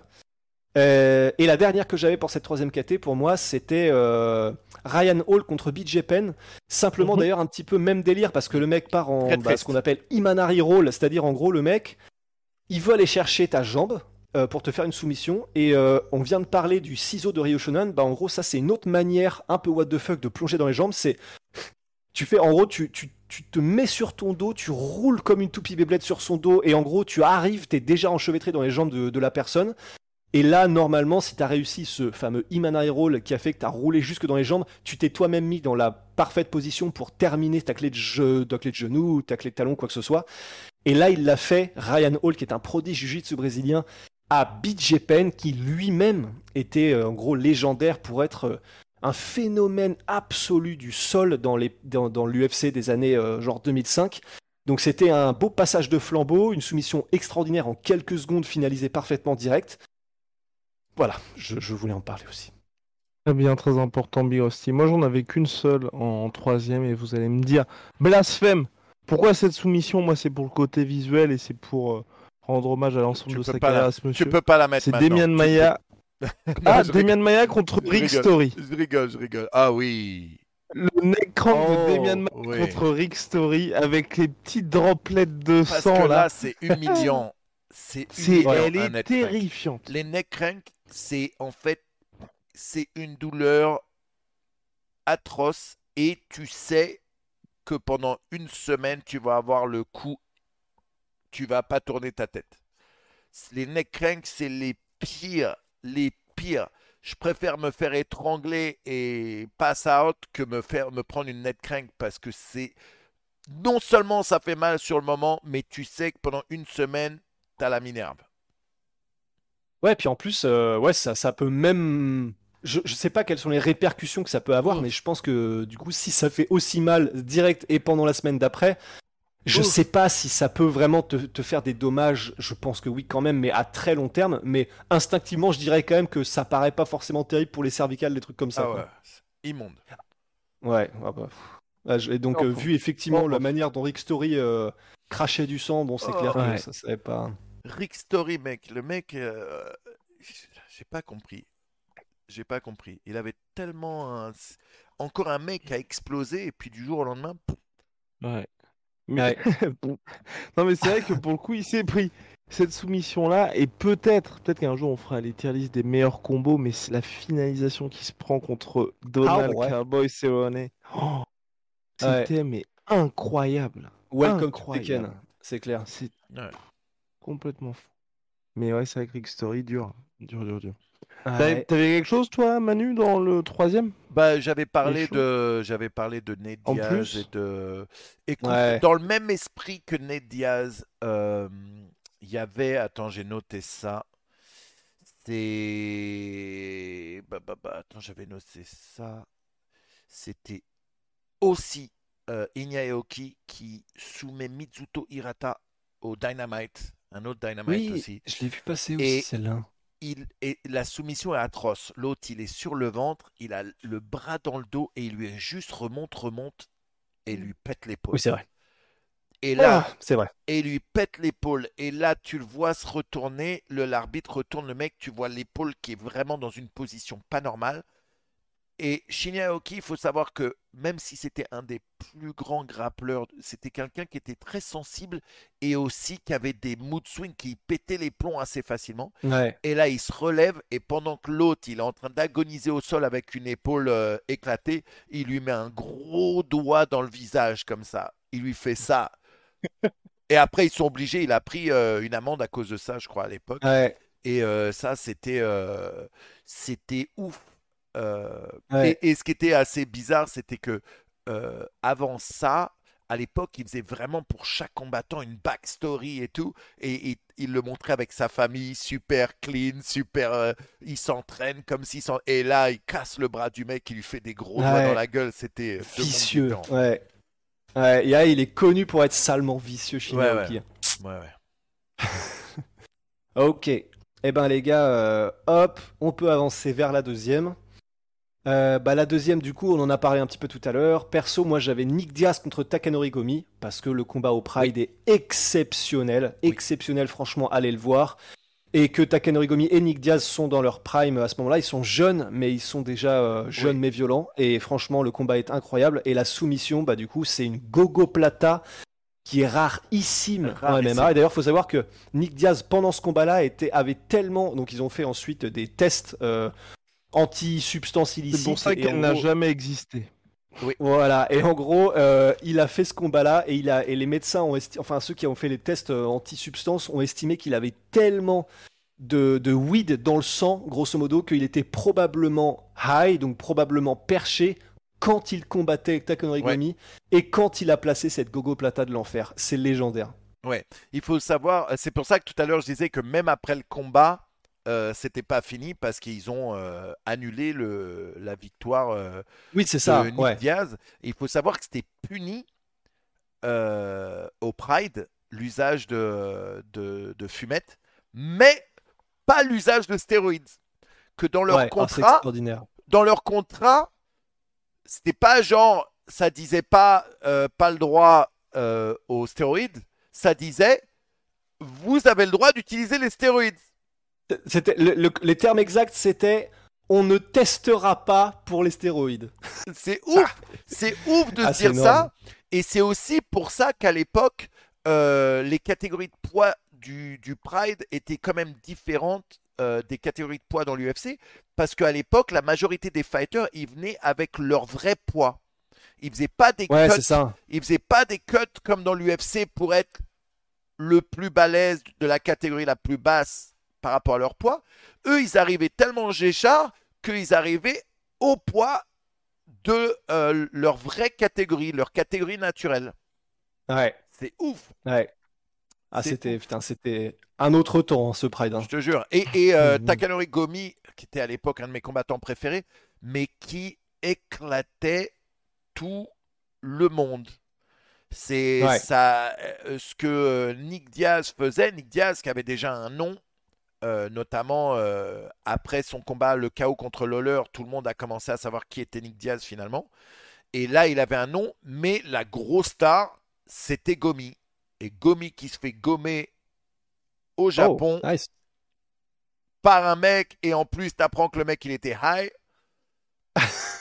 ça la fout mal. Là, C'est pas bien passé au Japon. C'est pas bien passé au Japon.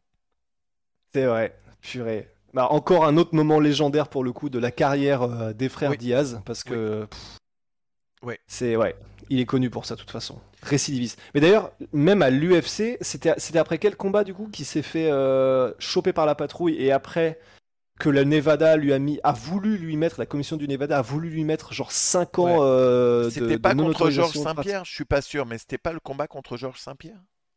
Ah c'est possible. hein. Ou le combat contre Anderson, Anderson Silva Silva. Ouais. Ouais. je pense que c'était Anderson. Parce que les deux, ils se sont fait choper euh, Ouais, c'est avec ça. quelque chose. Anderson pour stéroïdes et, et Nick Diaz pour, euh, Ouais. pour la weed. Effectivement.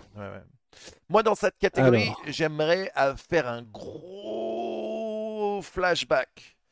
Euh, c'est UFC 4. Royce Gracie qui combat le monstre Dan Severn. Ouais. Il faut savoir que Royce Gracie, pour euh, la petite histoire, il gagne UFC 1, UFC 2, l'UFC 3, premier combat, il combat contre Kimo. Gagne le combat, mais Kimo lui fait tellement mal qu'il ne peut pas continuer ce soir-là. C'était ça, ouais. Du coup, Kimo, il se la joue de ouf en mode euh, bah, j'ai perdu, mais j'ai quand même gagné parce que moi, je pourrais combattre là, mais lui, il peut pas.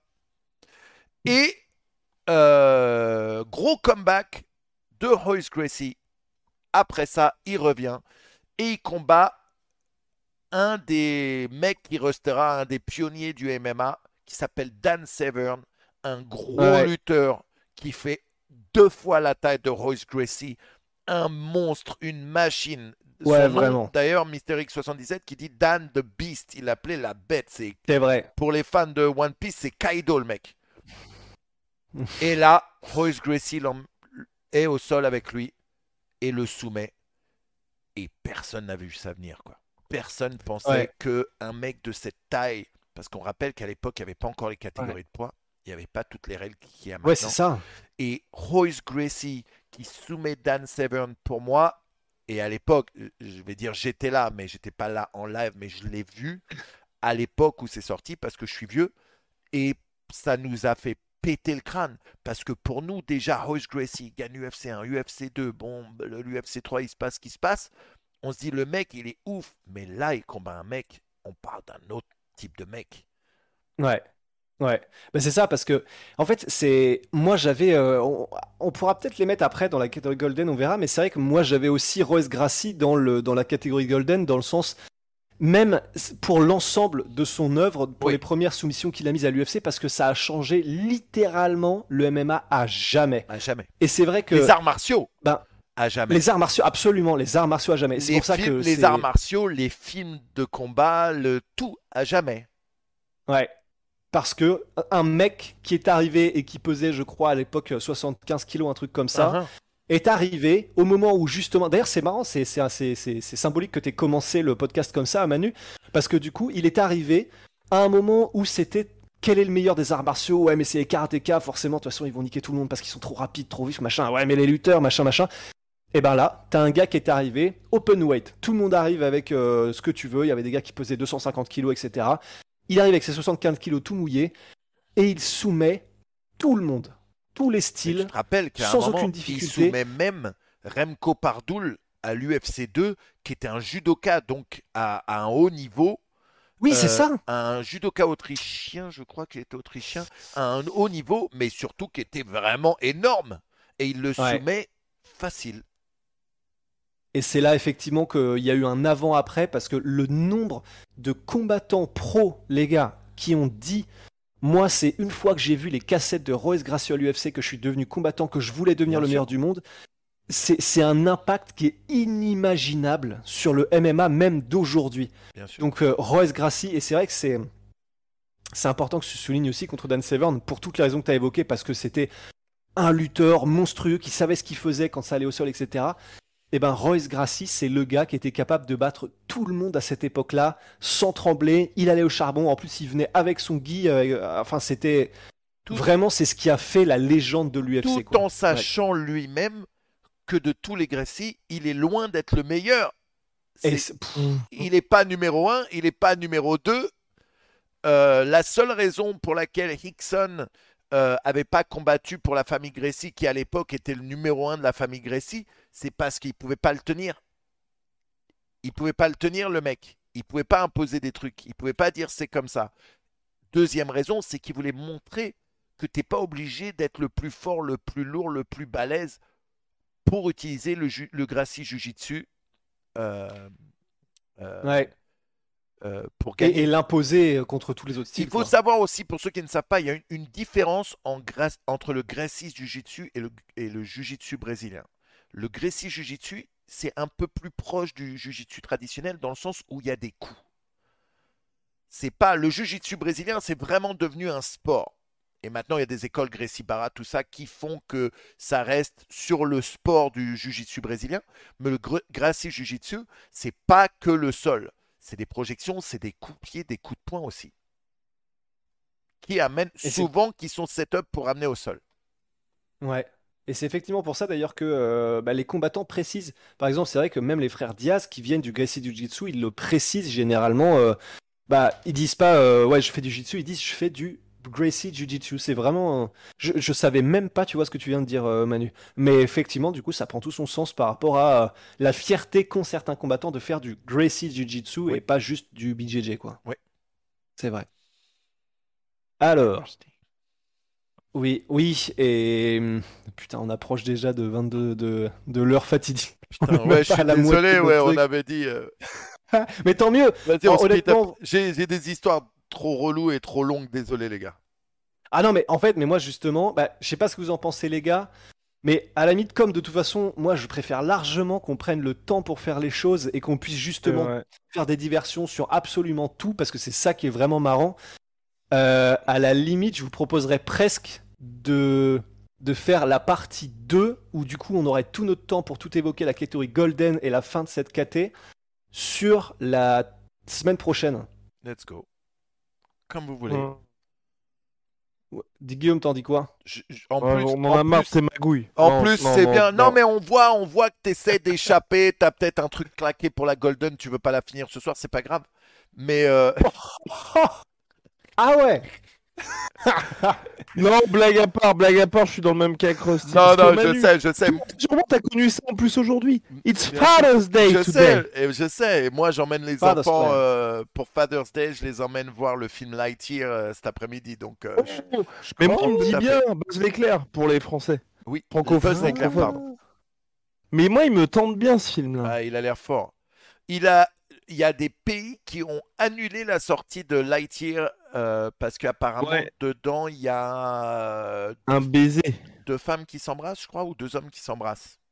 Ah bah moi j'ai entendu les deux. Moi j'ai entendu un baiser entre deux femmes et euh, mais alors j'ai entendu que donc là c'est vraiment aucune certitude mais que Buzz l'éclair lui-même était visiblement gay dans ce film. Ouais ouais.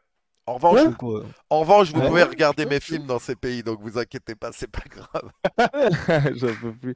Putain, c'est ouf, ok. Ah ouais, moi je pensais que c'était des personnages secondaires et pas Buzz l'éclair. Euh, bah, je crois, moi j'ai vu que c'était Buzz l'éclair, mais les sources ne sont pas sûres. Ah. Bah, ce serait euh, dans l'air du temps, hein. c'est bien bah, vu de le faire en ce moment. Disney, de toute euh, façon, ils sont à fond dans le wokisme, donc. Ouais, ouais, ouais. ouais non, c'est clair. Ce qui est ouf, c'est que bah, j'ai regardé les estimations de Box Office Mojo. Et bah, ils ne sont qu'à, ils sont que deuxième du box-office, hein, euh, ah. Buzz l'éclair. Qu'est-ce qu'il y a d'autre qui est ah sorti Bah rien du tout qui est sorti. en gros, pour, pour ce week-end, il y a un Jurassic Park, deux Buzz l'éclair avec 51 millions, trois Top Gun avec 44 ah millions. C'était ma question. Ok, Manu, est-ce que tu peux nous donner ton ressenti? Parce qu'avec Guillaume, on est, on l'a tellement kiffé. Qu'est-ce que tu as pensé de Top Gun? Ouais, ok. Je l'ai pas encore vu. Oh Attends, qu'est-ce qui est bien incroyable? C'était toi, Guillaume? Tu, l'as pas encore vu J'ai pas eu le temps. J'ai pas eu le temps. J'ai pas eu le temps. J'ai pas eu le temps. J'ai pas eu le temps. J'ai pas eu le temps. Mais je vais y aller cette semaine.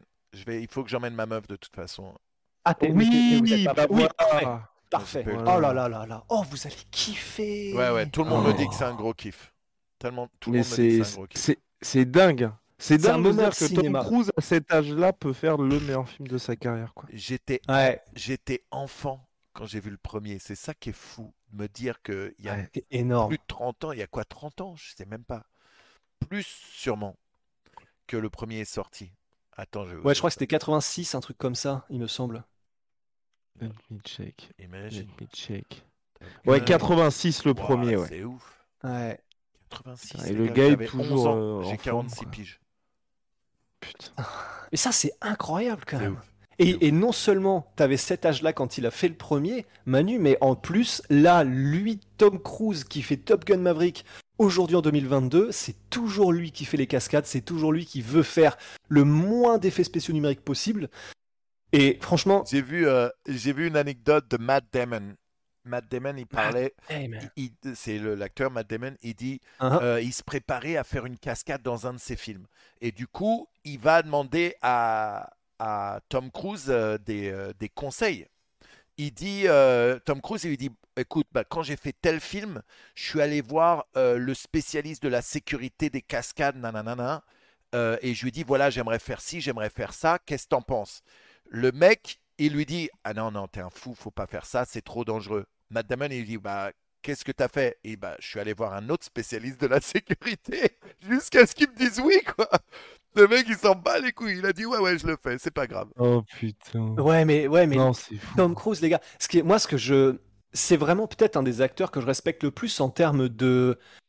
Il veut faire les films qu'il veut faire et il n'en Mhm. démordra pas. Il les fera comme il veut les faire et les résultats sont là pour prouver qu'il a raison. Et c'est vrai que toutes les anecdotes, mais quand il fait un film avec des magiciens, en gros, euh, il a appris le close-up, donc la magie où tu fais, tu fais tourner tes cartes, tu la fais apparaître de machin, c'est super chaud, faut être extrêmement adroit.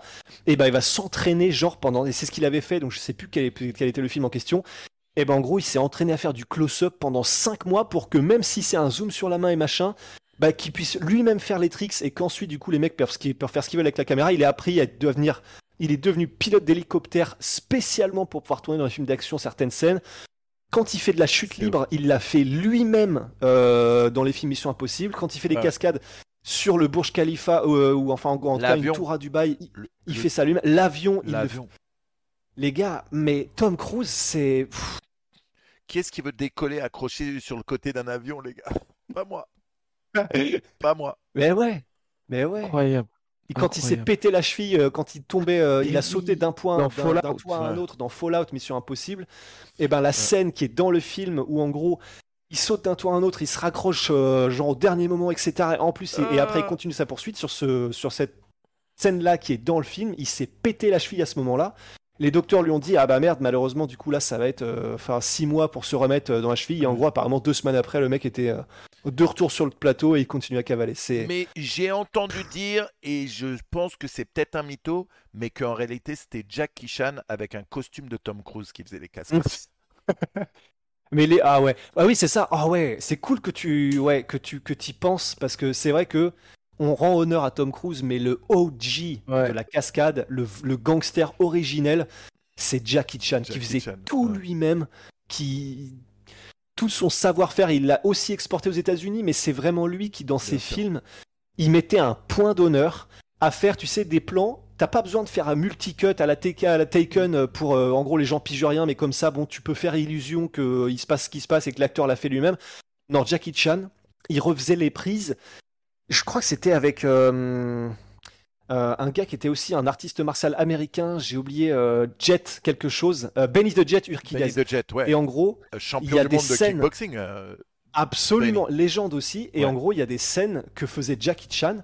Il fallait que la Corée soit parfaite. Et comme il n'y avait pas de cut entre les scènes, c'était presque un plan fixe. Il fallait que la Corée soit parfaite. Et il refaisait les scènes 50 fois s'il le fallait pour que tout soit parfait sans qu'il y ait besoin de faire de cut. Parce que donc, forcément, l'effet est bien meilleur gueule. à l'écran. et il s'en prenait dans la gueule des vrais, des fois, parce que. Si Il s'est tout millimètre, cassé, ouais. Jackie Chan. Ouais. Légende. Messieurs, je pense Oui. que là-dessus, on tient notre mot de la fin avec, avec cette énième petite digression. Désolé, bonne fête des papas. Ouais, Mais oui, grave. Euh, Mais, Mais oui, eh, mais c'est quoi ces petits trophées derrière toi? C'est quoi celui où on dirait qu'il y a un mec qui fait caca? Oh, Allez, time to flex, Alors- Guillaume, time to flex. time to flex. Bah alors là, ces deux-là, c'est un petit peu de natation. Tout ça, Wow. Oh, plus tout, c'est du judo, messieurs. Waouh Putain Ben l'autre, ton truc de natation, il faut qu'il change le petit personne, euh, la petite personne, parce que là, ça fait plus un mec qui fait caca, ça fait On champion pose du des monde. questions, effectivement. Champion du monde de caca, là, quand même. Ça, c'est un truc qui est tellement Ouais, masculin de se dire que tu fais des caca stylés quand même. On est tous passés par là. Ça fait plein de... Wow, wow, wow, wow, wow, wow, fais- wow. fais pas ça, eh, c'est ça vrai. fait trop penser à Meet the Fuckers. Vous avez déjà vu ce film-là Où Oh, avec De Niro. De Niro, il Oui. arrive et l'autre, il a un, un trophée pour la septième place, un ruban de la septième Oui, c'est vrai. Putain. Bisous les gars, Eh passez oui. un super dimanche soir, bonne fête des Bonne papas. soirée. Ouais, grave. On se parle dans la semaine et la semaine prochaine les gars, merci beaucoup. À tout. Allez. Salut, Salut. les gars, bye. Ah, c'était tellement fun les frères, c'était tellement fun. Merci d'être venus aussi nombreux. dans l'émission, les gars. On essaye de, on essaye de rendre cette émission euh, fun et j'espère que vous passez un bon moment, que vous y connaissiez ou pas en MMA.